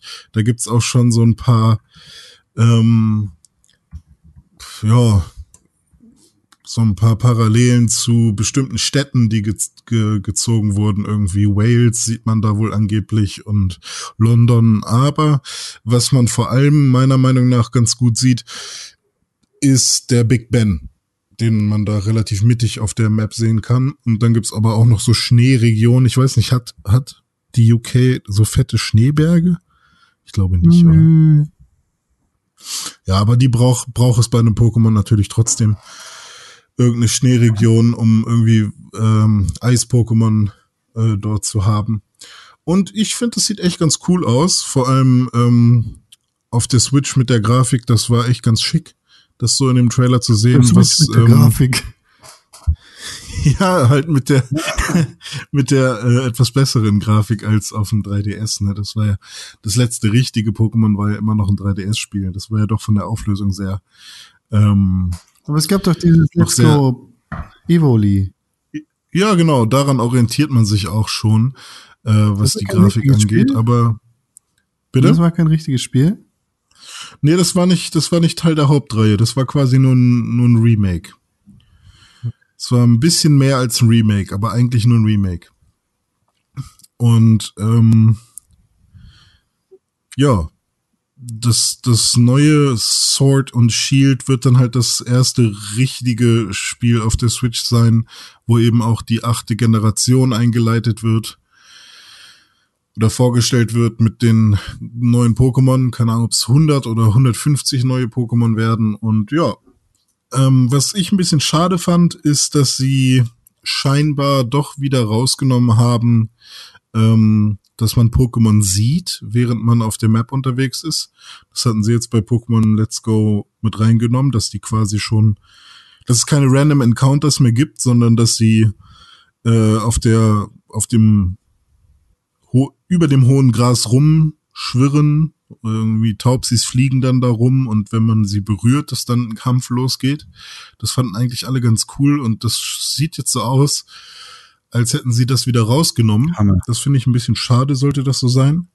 Ähm, und was ich auch ein bisschen schade finde, ist immer noch, äh, aber da, ja, es war mir schon klar, dass das noch ein bisschen dauert, bis, bis sowas tatsächlich noch umgesetzt wird, ist, ähm, dass alles noch so ein bisschen ähm, restricted wirkt. Also man kann noch nicht überall hingehen. Es ist alles schon noch immer noch sehr vorgegeben, wo, wo man hingeht. Es ist immer noch nicht so super open worldig, sondern man hat halt wirklich noch so vorgegebene Wege, wo man hingehen kann. So wirkt, Und ich hätte mir, so Hä? wirkt das. Der war jetzt, war, war da mehr jetzt ein Trailer zu sehen?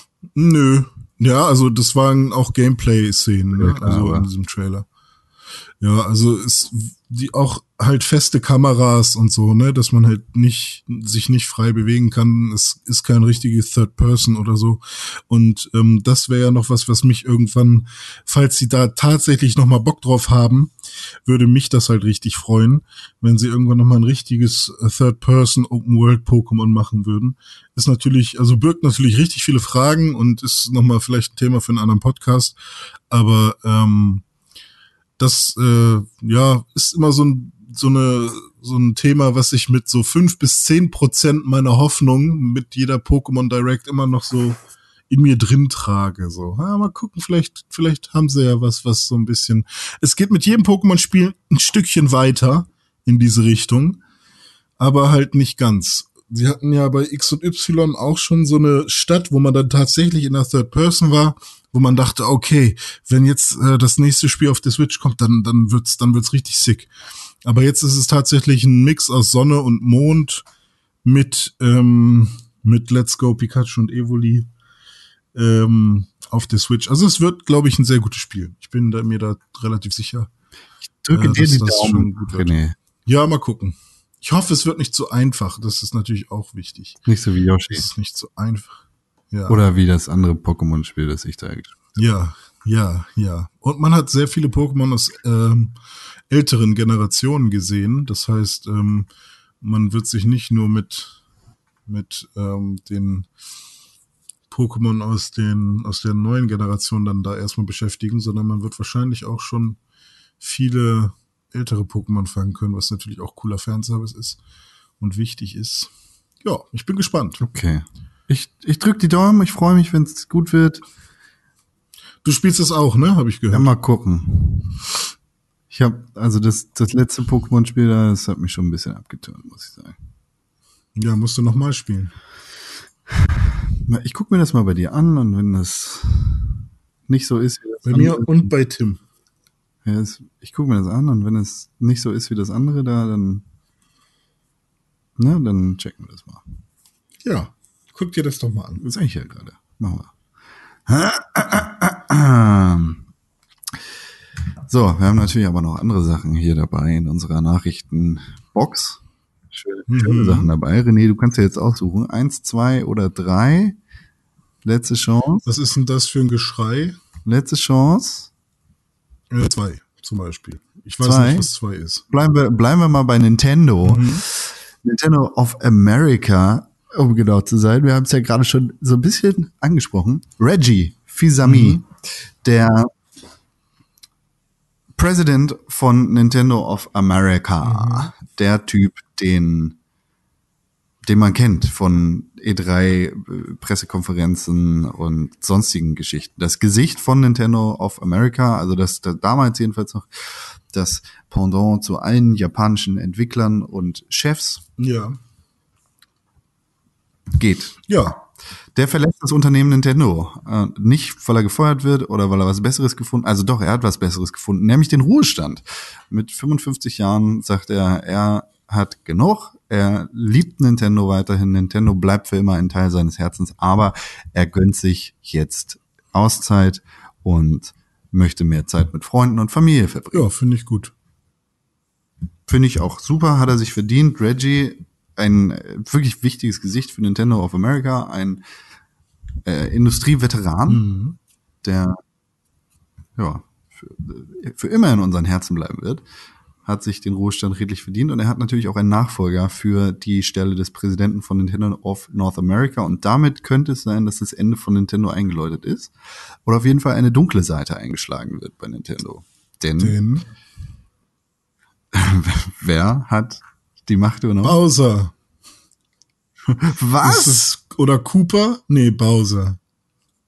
Bowser, Bowser. ist es. Bowser, also tatsächlich ist jetzt Bowser äh, der neue ähm, Head of America, ne? Also Pres President of Also, America. der, der Drache, der Dino, der gegen den Genau, Mario Bowser. kämpft. Naja, fast. Ne? Ist Duck Ja. Bowser, ein, ein äh, mittlerweile auch schon länger, äh, länger, längere Zeit Mitarbeiter von Nintendo of America. Mit Nachnamen Bowser, es könnte kaum einen besseren Hm. Kandidaten geben, um Reggie nach 15 Jahren zu ersetzen. Da, da kommen rosige Ja, Zeiten ich auf finde, uns Doug zu. Bowser äh, sieht erstmal mega unsympathisch aus. Also nicht mega unsympathisch, aber im Vergleich zu Reggie sieht Doug Bowser erstmal wie so ein Wirtschaftsspacken aus, der irgendwie äh, erstmal nur die Kohle im Blick hat. Ähm, aber wenn man sich ein bisschen mit ihm beschäftigt, dann weiß man, dass der, dass das alles schon in guten Händen ist. Sagen wir mal so, im Vergleich zu Ja, Reggie sehen richtig. viele Leute und so. Ja, das ist auch richtig. Reggie ist, war schon, war schon eine Kult, kultige Figur. Ja. Aber Bowser ist halt auch ein Bowser, ne? Das ist halt, ist halt ein Bowser. Es ist, ist ein Bowser, kann man nicht anders sagen. Es ist ein Bowser. Das, ja, spannende Zeiten bei Nintendo. Alleine wegen Ja. des Namens. Man wird ihn jetzt auf jeden Fall öfters sprechen sehen. Das, ähm, da wird man ihn, glaube ich, auch noch mal ein bisschen besser kennenlernen. Du, du, du, du, du, du. Vielleicht hören wir ja dann immer die, die Bowser-Musik, wenn er auf die Bühne läuft oder sowas, wenn er gerade bei. Nintendo irgendwas nimmt. Ja. Das ist das. Und wenn wir gleich mal auf dem C-Level, also der Geschäftsführerebene bei solchen großen Unternehmen bleiben, dann können wir gleich mal zu Electronic Arts und Activision schauen. Du erinnerst dich, René, Activision hat Obwohl's ja jetzt vor richtig kurzem gut erst läuft bei 800 denen, ja. Mitarbeiter entlassen, obwohl obwohl das beste und das erfolgreichste Jahr, was den Mhm. Umsatz angeht, überhaupt gewesen ist. 800 Leute entlassen. Und jetzt tatsächlich ist eine Liste ähm, erschienen, die jedes Jahr rauskommt. Und das ist eine Liste der 100 überbezahltesten Okay. CEOs von großen Unternehmen. Das ist die The 100 Most Overpaid CEOs 2019 Liste von As You Sow. Also, ne, wie du säst, so erntest du sozusagen. Und da kommen Activision und, Bli äh, und Blizzard, würde ich sagen, und Electronic Arts gar nicht so gut weg. Also Blizzard und Activision gehören ja zusammen. Und bei Activision kennen wir Mhm. Robert aka Bobby Kotick. Und bei Electronic Arts ist es Andrew Wilson. Den haben wir auch schon mal auf irgendwelchen Bühnen gesehen. Auf dieser Liste, die 100 überbezahltesten CEOs, ist Activision auf Platz 45 und Electronic Arts auf Platz 98. Gehen wir das doch mal durch, hier die Liste von As You So. Wie kommen die überhaupt dazu, das zu sagen? Die haben sich den Median angeguckt, also den, den durch, das Durchschnittseinkommen aller Activision beziehungsweise Electronic Arts Mitarbeiter und haben herausgefunden, wie viel mehr Mhm. der CEO in dem Unternehmen verdient. Bei Activision auf Platz 45 ist es tatsächlich so, dass Bobby Kotick ein Jahres, ein, ein Grundeinkommen hat in Höhe von, ist geschätzt, ne, sind keine finalen Zahlen, 28 Millionen Mhm. 698.000 Dollar. Das ist eine große Zahl. Das ist wirklich eine große Zahl. Wohinzu dann, soweit ich die Tabelle richtig verstehe, auch nochmal Bonuszahlungen in Höhe von 12 Millionen 800.000 Dollar dazukommen. Das sind 2,3 Millionen im Monat. Ja, Digi, was würdest du für eine Million Dollar machen? Äh, ich würde, ich würde, ich würde hier einlutschen. Ja, schön. Und das bedeutet, dass Bobby Kotick 306 Mal so viel verdient wie der durchschnittliche Mitarbeiter in seinem Unternehmen. Oha. 306 Mal. Ja, aber dafür hat er ja auch 306 mal so viel Verantwortung. Das werden sie sich ja nicht einfach so ausgedacht haben. Also wir, haben, wir haben ja schon viel über Politik und Wirtschaft gesprochen. Ich glaube, langjährige Zuhörer werden wissen, dass ich äh, generell in eine Richtung tendiere, die nichts mit äh, ja, Gehälter runterschrauben und CEOs auspeitschen und Köpfen zu tun hat, sondern eher in, in Richtung einer, eines freien Marktes geht. Allerdings geht die geht die Anzahl oder geht dieser dieser Faktor in Höhe von 306 mal so viel wie der durchschnittliche Worker, mhm. also Mitarbeiter, doch schon ein bisschen darüber hinaus, was tatsächlich gerechtfertigt sein sollte und was nicht, meiner Meinung nach. Okay, aber der durchschnittliche Worker bekommt dann 91.500 im Jahr. Also wenn man 28 Millionen durch 306 teilt. Ja, ist ja, ist ja Bums, welche Summe ja. da am Ende draufsteht, aber 306 ja, mal so viel Heidewitzka. Und wenn wir dann zu Electronic Arts, also Andrew Wilson schauen, dann sehen wir, der hat ein, ein Grundgehalt in Höhe von 35 Millionen 728.000 mhm. Dollars und bekommt, soweit ich diese Liste richtig verstehe, nochmal Bonuszahlungen in Höhe von 19,6 Millionen on top. Das ist eine Menge. Das ist eine Menge. Und das bedeutet, dass er äh, 371 mal so viel verdient wie der durchschnittliche Electronic Arts Mitarbeiter. Hm. Wobei ich gerade hier nochmal sehe, äh, diese 19,7 Millionen, ist es nicht genau das, was er zu viel verdient. Also hier war nämlich ein Satz, äh, Andrew Wilson is paid 35 Millionen, das ist ungefähr 19,7 Millionen zu viel. Ach so. Also, na gut, da habe ich die Liste falsch verstanden. Ja, ja, aber also ich weiß nicht, ob das, ob ich es jetzt gerade falsch verstanden habe. Gehen wir davon aus. Dann sind es halt 19 Millionen zu viel. Ja, ist trotzdem noch eine große Zahl. Ist trotzdem eine große Zahl. Ja.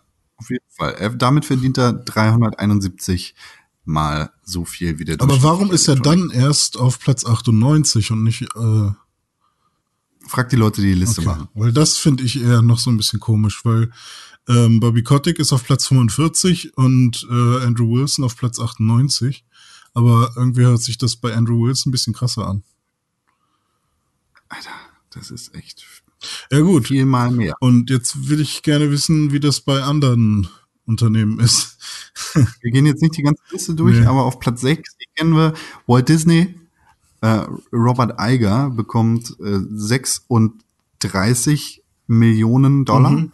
im Jahr und bekommt äh, damit 787 mal so viel wie der durchschnittliche Walt Disney Mitarbeiter. Oh man.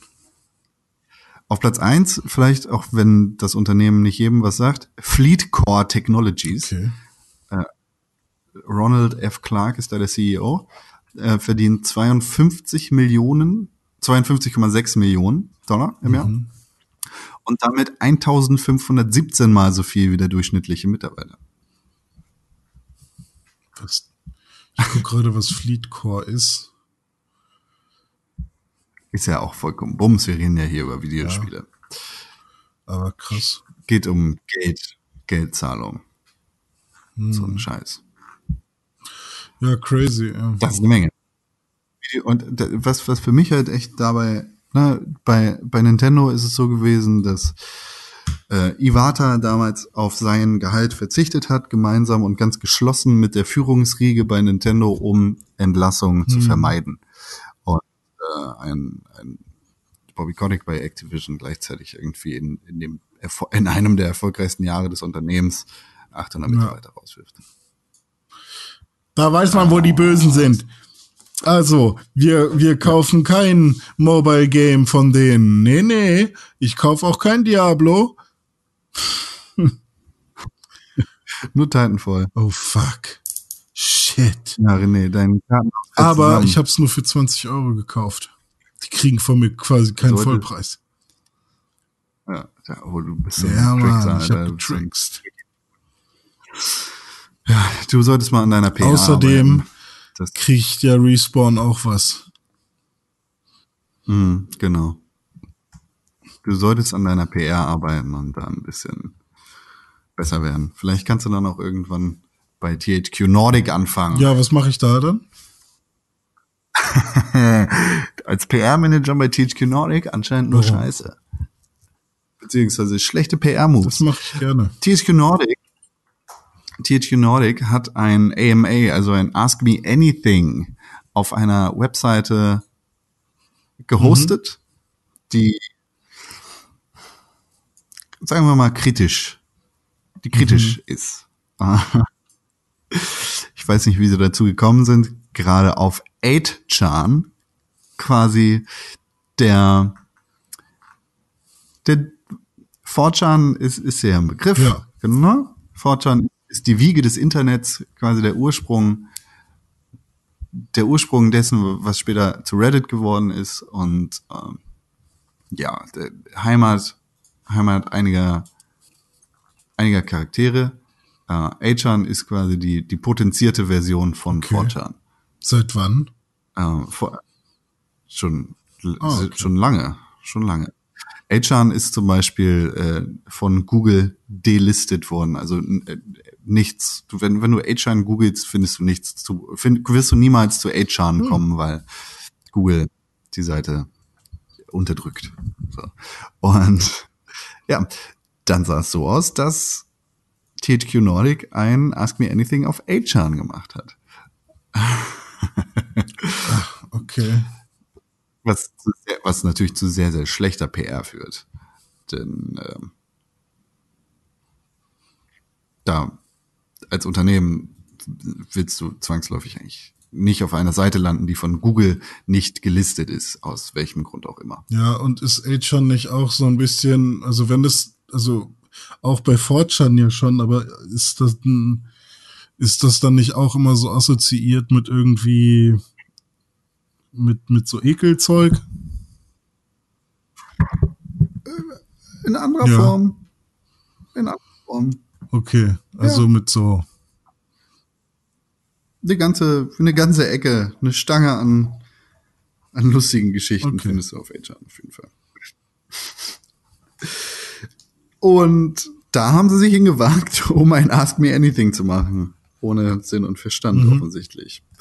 Äh, THQ Nordic hat dazu getwittert, also die, die, wir hatten eine Möglichkeit, wir hatten hier die Chance, ähm, da wir von einem sehr freundlichen Manager angesprochen worden sind und äh, uns wurde versprochen, dass man sich bei, bei auf deren Seite um den nasty Stuff Mhm. kümmern würde. Und deshalb sind wir da gewesen. Offensichtlich hat da jemand seine Hausaufgaben nicht gemacht und nicht herausgefunden, auf welcher Seite man denn so ein Ask Me Anything, ein Q&A sozusagen veranstalten würde. Ganz schön oh blöd man. gelaufen. Aber äh, ha- hat das da stattgefunden und dann haben, also Man hat sich nicht unbedingt um den nasty Stuff gekümmert. oh man. Feedback.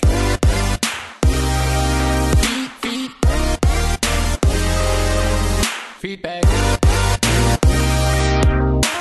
Guten Tag, meine Damen und Herren, hier ist das Feedback Ich gebe dir jetzt Heute- deine Feedback.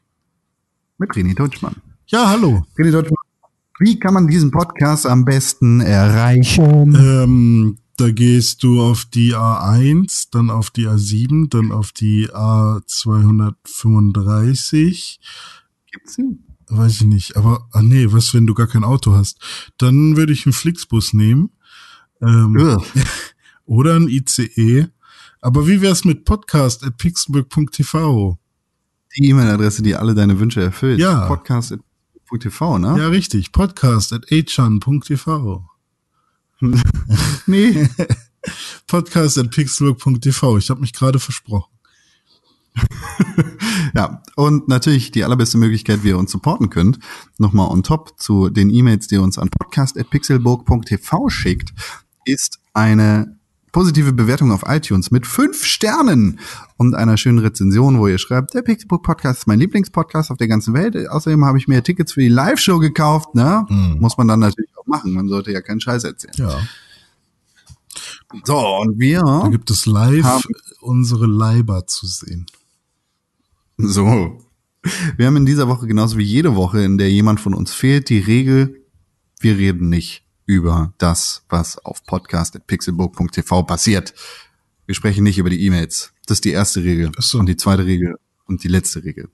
Aber wir haben einen Workaround gefunden, wie wir euer Feedback trotzdem haben können. Oh, wie geht der? Weißt du welchen? Nee. Ich, ich habe vorhin getwittert unter @conkrell mit @rené Pixelburg, äh, René Pixelburg und @press4games, dass äh, wir einen Podcast aufnehmen und dass man uns Fragen, Antworten, Feedback und so weiter per, per Twitter schicken kann. Und? Und das, das ist kurzfristiges Feedback, das könnt ihr natürlich jederzeit machen, die ganze Woche über. Am besten hält's natürlich auf podcast.pixelburg.tv. Aber hier ist es natürlich jetzt auch angekommen und kurzfristig machen wir das einfach mal. Was sagst du? Ja, ist da schon was angekommen? Oder? Ja, ja sehr, sehr, sehr. Hier ist, hier ist nämlich eine wichtige Frage für dich von Ed Kingherre Number Warte, One. warte, warte. Ich muss, Marc. ich muss da jetzt einmal. Nee, du darfst es nicht angucken. So. Du musst es einfach nur vorgelesen haben. Deine erste Assoziation ist das, was zählt. Äh, okay, alles klar. Ich, äh, ich warte auf dich, ja. Marius fragt, what's the meaning of Sniper? Scharfschütze. Heckenschütze, sag ich. Ich sage es Heckenschütze. Ja, aber Heckenschütze ist doch äh, Hedge, Hedge Shooter. Das stimmt nicht. Ne? Nee, Heckenschütze. Hast du schon nachgeguckt, oder? Ich google das jetzt. What's the meaning of sniper? Google sagt Sniper. A person who shoots from a hidden place, especially accurately at a long range. Accurately, also Hecken- Scharfschütze. Heckenschütze ist die erste Übersetzung. Hat das, der Verwendung im Laufe der Zeit für Sniper zu- hat angefangen tatsächlich hier, damit wir das ein für alle Mal geklärt haben. Sniper wurde das erste Mal, also es wurde schon ganz, ganz früh genutzt in den 18, 1860 wurde es schon teilweise genutzt. Also die Zählung bei Google fängt an um 18.000, äh, 1800. Hier, pass auf.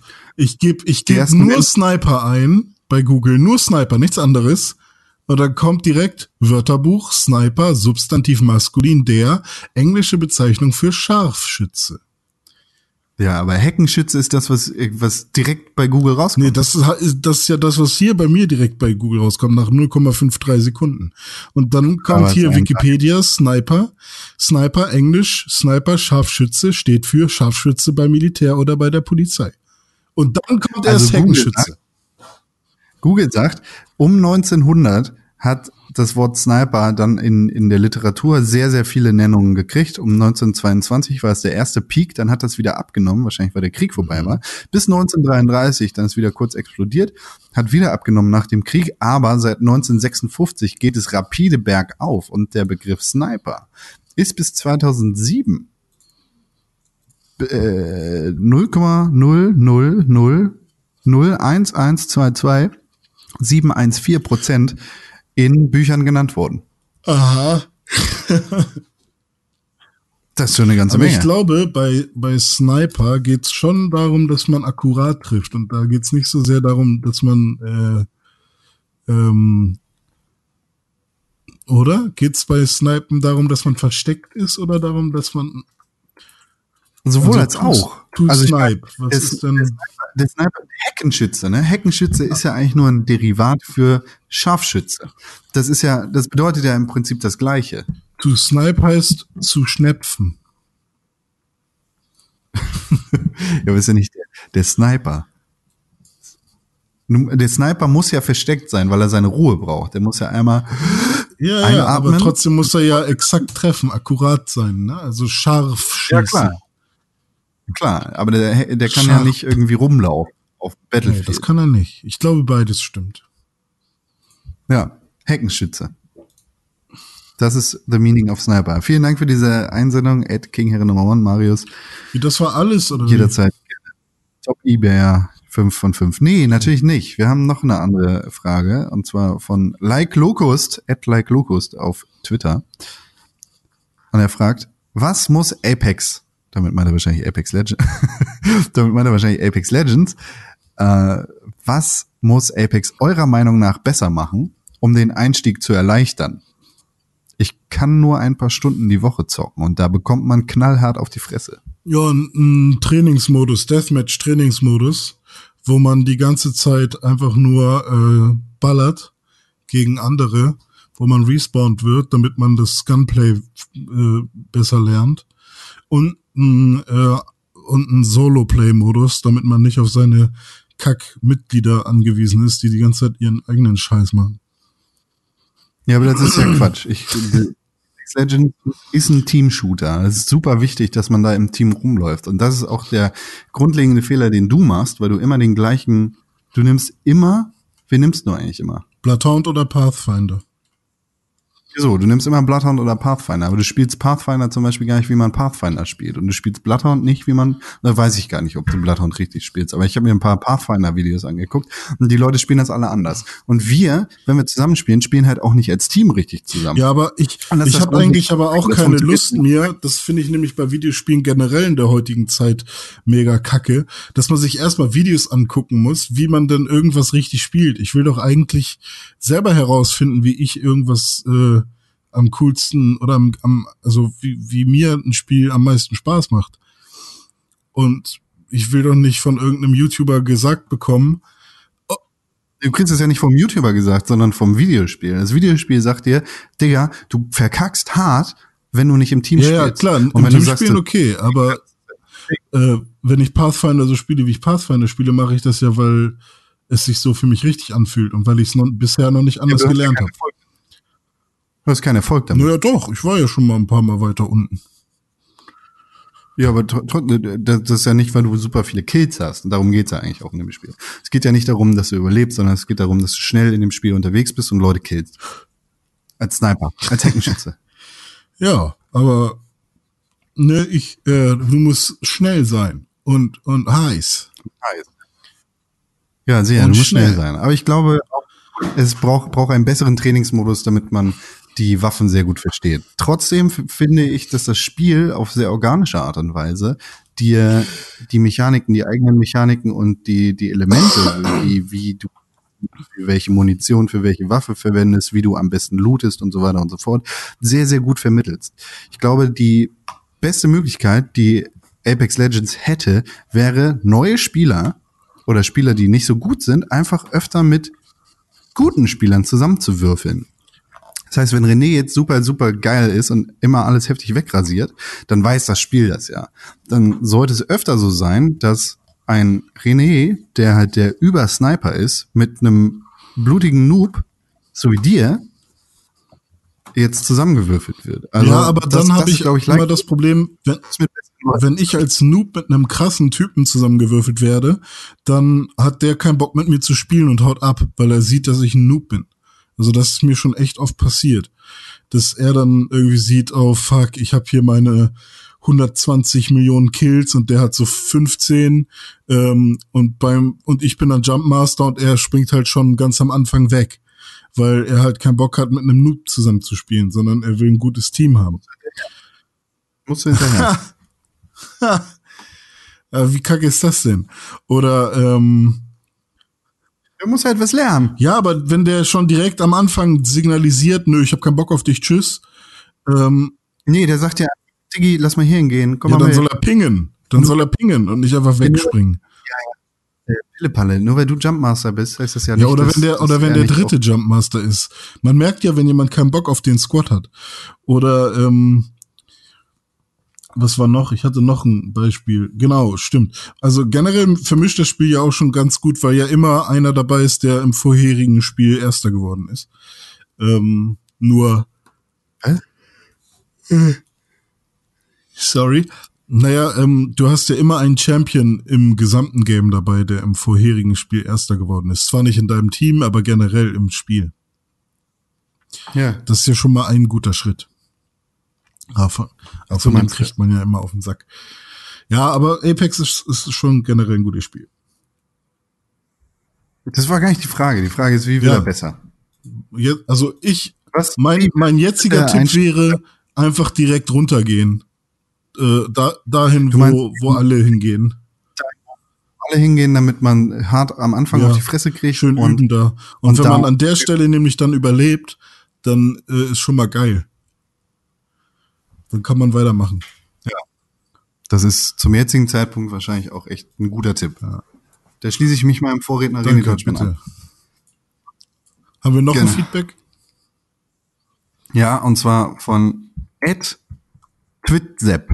T-W-I-T-T-Z-A-P-P. Hm, noch nie gehört. Sepp. Sepp sagt, er hat mehrere Fragen, deshalb gehe ich die jetzt einmal nach, nacheinander ab. Das ist zwar eine Frage, die sich auf ein Gift bezieht, René, aber das ist mir egal. Du hast jetzt die Qual der Wahl, du musst das blind Mhm. beantworten. Was macht Mr. Bean vor diesem Rapsfeld? Äh, er sucht ein Bett. Das, das ist aber nicht das Kornfeld, ne? Das ist ein Rapsfeld, das weißt du. Hm. Ah, ich sehe das Bild. Du sollst das So, nicht angucken, oh, du Dummer. ähm, Er wartet auf den Bus. Okay, ich glaube, ich glaube, er wollte seine seine Klamotten einfärben. Das macht Raps ja sehr gerne, vor allem in solchen Mhm. Feldern. Und er wartet auf den Moment, wo es regnet, und seine Klamotten nass werden und der, die, die gelbe Farbe vom Raps besser Ist hält. das so? Das glaube ich. Und woher wissen wir jetzt, was stimmt? Das wissen wir nicht. Das ist jetzt einfach, ne? Schreibt uns eine E-Mail an podcast.pixelbook.tv und sagt uns, warum Mr. Bean vor diesem Rapsfeld wartet. Ja. Und apropos, habt ihr guten Kaffee? Sagt, fragt wer? Sepp, immer noch. Habt ihr guten Kaffee? Nö, ich hab, Ich verstehe Frage nicht ganz, weil also hier zu Hause habe ich nur Scheißkaffee tatsächlich. Obwohl, doch, ich habe auch ganz guten Kaffee, aber den habe ich mir noch nicht zubereitet. Vielleicht mache ich mir den gleich. ich, ich habe sehr guten Kaffee, Mhm. Ja. muss ich sagen. Habe ich vorhin getrunken, jetzt gerade auch noch mal. Das war alles sehr, sehr guter Kaffee. Gerade kann ich sehr ans Herz legen, äh, aus, aus Norddeutschland. Mhm. Ähm, hier, ich glaube in Norderstedt, das muss ich einmal kurz ähm, verifizieren. Äh, und zwar Hand Coffee. Das Hand H-U-N-T, wie die Jagd auf Englisch, ne? Hand Coffee Ja. Roasters. Die ähm, machen sehr, sehr, sehr schönen Kaffee. Den habe ich heute gekriegt. Das ist eine, aus Norderstedt, ja genau. Da wird der, da wird der geröstet. Und den habe ich heute Morgen getrunken. Das ist ein sehr guter Kaffee. Ansonsten variiere ich gerade zwischen dem und trinke sehr viel den, die, die Hausmarke von Milch, Feinkost. Auch sehr zu empfehlen. Ja, schön. Ich trinke viel äh, bei der Arbeit. Trink, kannst du Nudeln kochen warm, kannst du Nudeln kochen kalt. Achso, und heute hatte ich dann tatsächlich hier äh, ge- gerade noch einen Cappuccino. Cappuccino. Und zwar war das ein Cappuccino von, von einem Indonesier. Also das ist ein indonesischer Java Yampit gewesen. Indonesien hat das was mit dem Kaschmir-Konflikt zu tun? Nee. Okay. Hat pa Pakistan was damit zu tun? Hat Indien was damit zu tun? Auch, ja. Hat China was damit zu tun? Nee. Aber die, die, die Volks, Volks, Volk, Ja. Volkspartei China. Ähm, ja, haben wir noch so eine Frage? Ich habe hab übrigens auch gelogen. Das war überhaupt nicht, der Cappuccino war überhaupt nicht mit dem Indonesier, äh, sondern es war, glaube ich, auch mit dem Handkaffee, aber eine andere Rüstung. Ach so. Ja. Ja gut, dann. Also heute, heute nur Handkaffee aus Norddeutschland. That's what Norderstedt. she said. Schöne Grüße. Schöne Grüße gehen raus nach Norderstedt. Jo. Für guten Kaffee. Äh, Sepp hat natürlich noch Ja, mehr ja. Fragen. Dann noch, noch eine. Und zwar sagt Sepp noch weiter.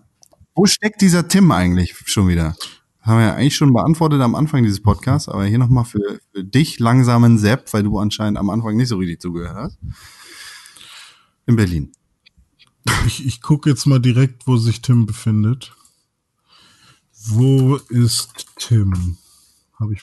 Hast du, hast du hier Freunde an? Nee, habe ich nicht. Aber ich gucke jetzt mal bei Amazon.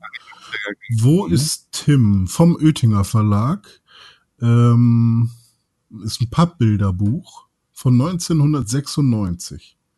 Und so wie es aussieht, auf dem Cover befindet sich Tim hinter einer Pappbox. Ah, guck mal an. Ja, da ist Tim. Kannst ihn finden und suchen mit der ISBN Nummer 5. Richtig, plus minus. Und was anderes, sagt Sepp, gibt es nun eigentlich eine Location für dieses Live-Podcast? steht doch bei. Natürlich, Alter. Von Anfang an gibt es eine Location für dieses Live-Podcasting. Da ist nie irgendwas anderes passiert. Ja. Also, das, das bleibt dabei. Hätte sich was Außerdem geändert, hätten wir ja was gesagt wahrscheinlich. Wenn sich was ändern sollte, dann kriegst du das mit, lieber Aber Sepp, Und du kannst auch, zur Demo gehen in Hamburg am Gänsemarkt vorher noch und danach saufen. lieber, lieber zum Ja, Podcast. dann, ne? Aber vorher ist ja die Demo um 14 Uhr. Ja. Übrigens hier, das wollte ich noch mal sagen, der Kaffee, den ich von Hand Coffee habe, ist, soweit ich das im Kopf habe, aus El Salvador. Also nur solange du den Ja. Kaffee im Kopf hast, ist er aus El Salvador. Nazareth Natural Bourbon. Hast du ihn gerade im Weiß Kopf? Blumig, Honig, saftig, Beeren. Mhm. Ja, Beeren kann man überall sagen. Meine, dass der das gewesen ist. Oder ist es doch der Ruanda Muhondo? Der wäre Honig, Rum, Zitrone, Nektarine. Nee, das ist schon der andere. Naja, wie dem auch sei. Sepp hat natürlich noch eine andere Noch Frage eine. und fragt.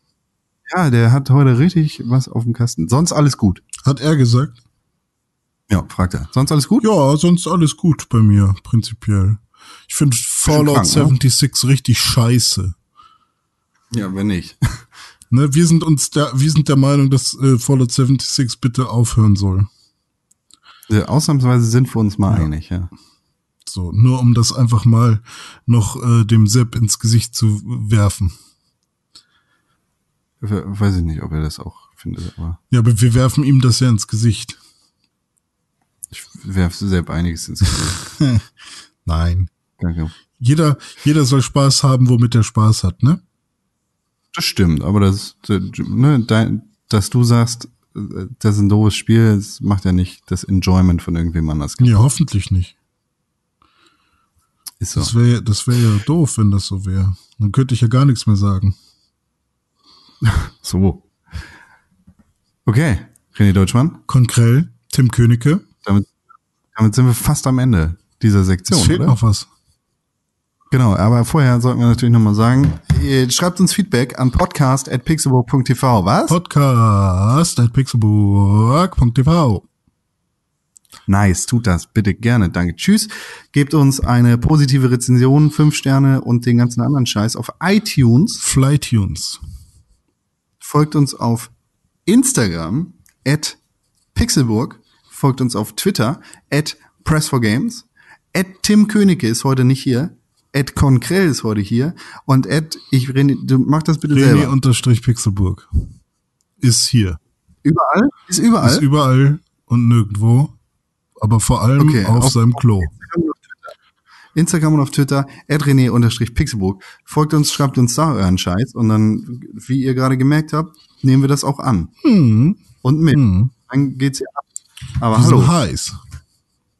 Und für den Live-Podcast, ne, könnt ihr auch schon mal was vorbereiten. Wir haben nämlich auch schon Sachen vorbereitet. Holla die Waldfee. René Wir Deutschmann? müssen noch was machen. Ja, du weißt, was jetzt kommt. Ja. Soll ich das schnell machen? Ja, drück auf den Knopf, Okay. Alter.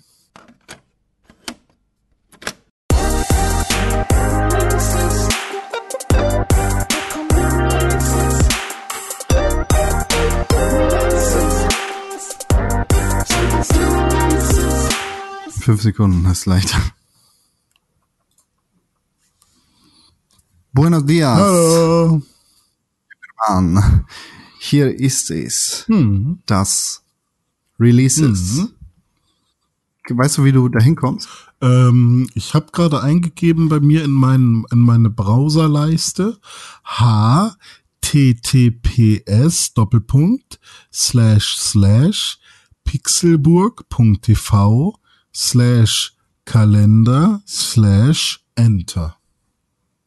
Nice. Kalenderwoche 9 haben wir gerade, geht rüber in Kalenderwoche 10 und da kommen einige Spiele raus, nämlich genau zwei in den nächsten Tagen. Heute erscheint ein Spiel.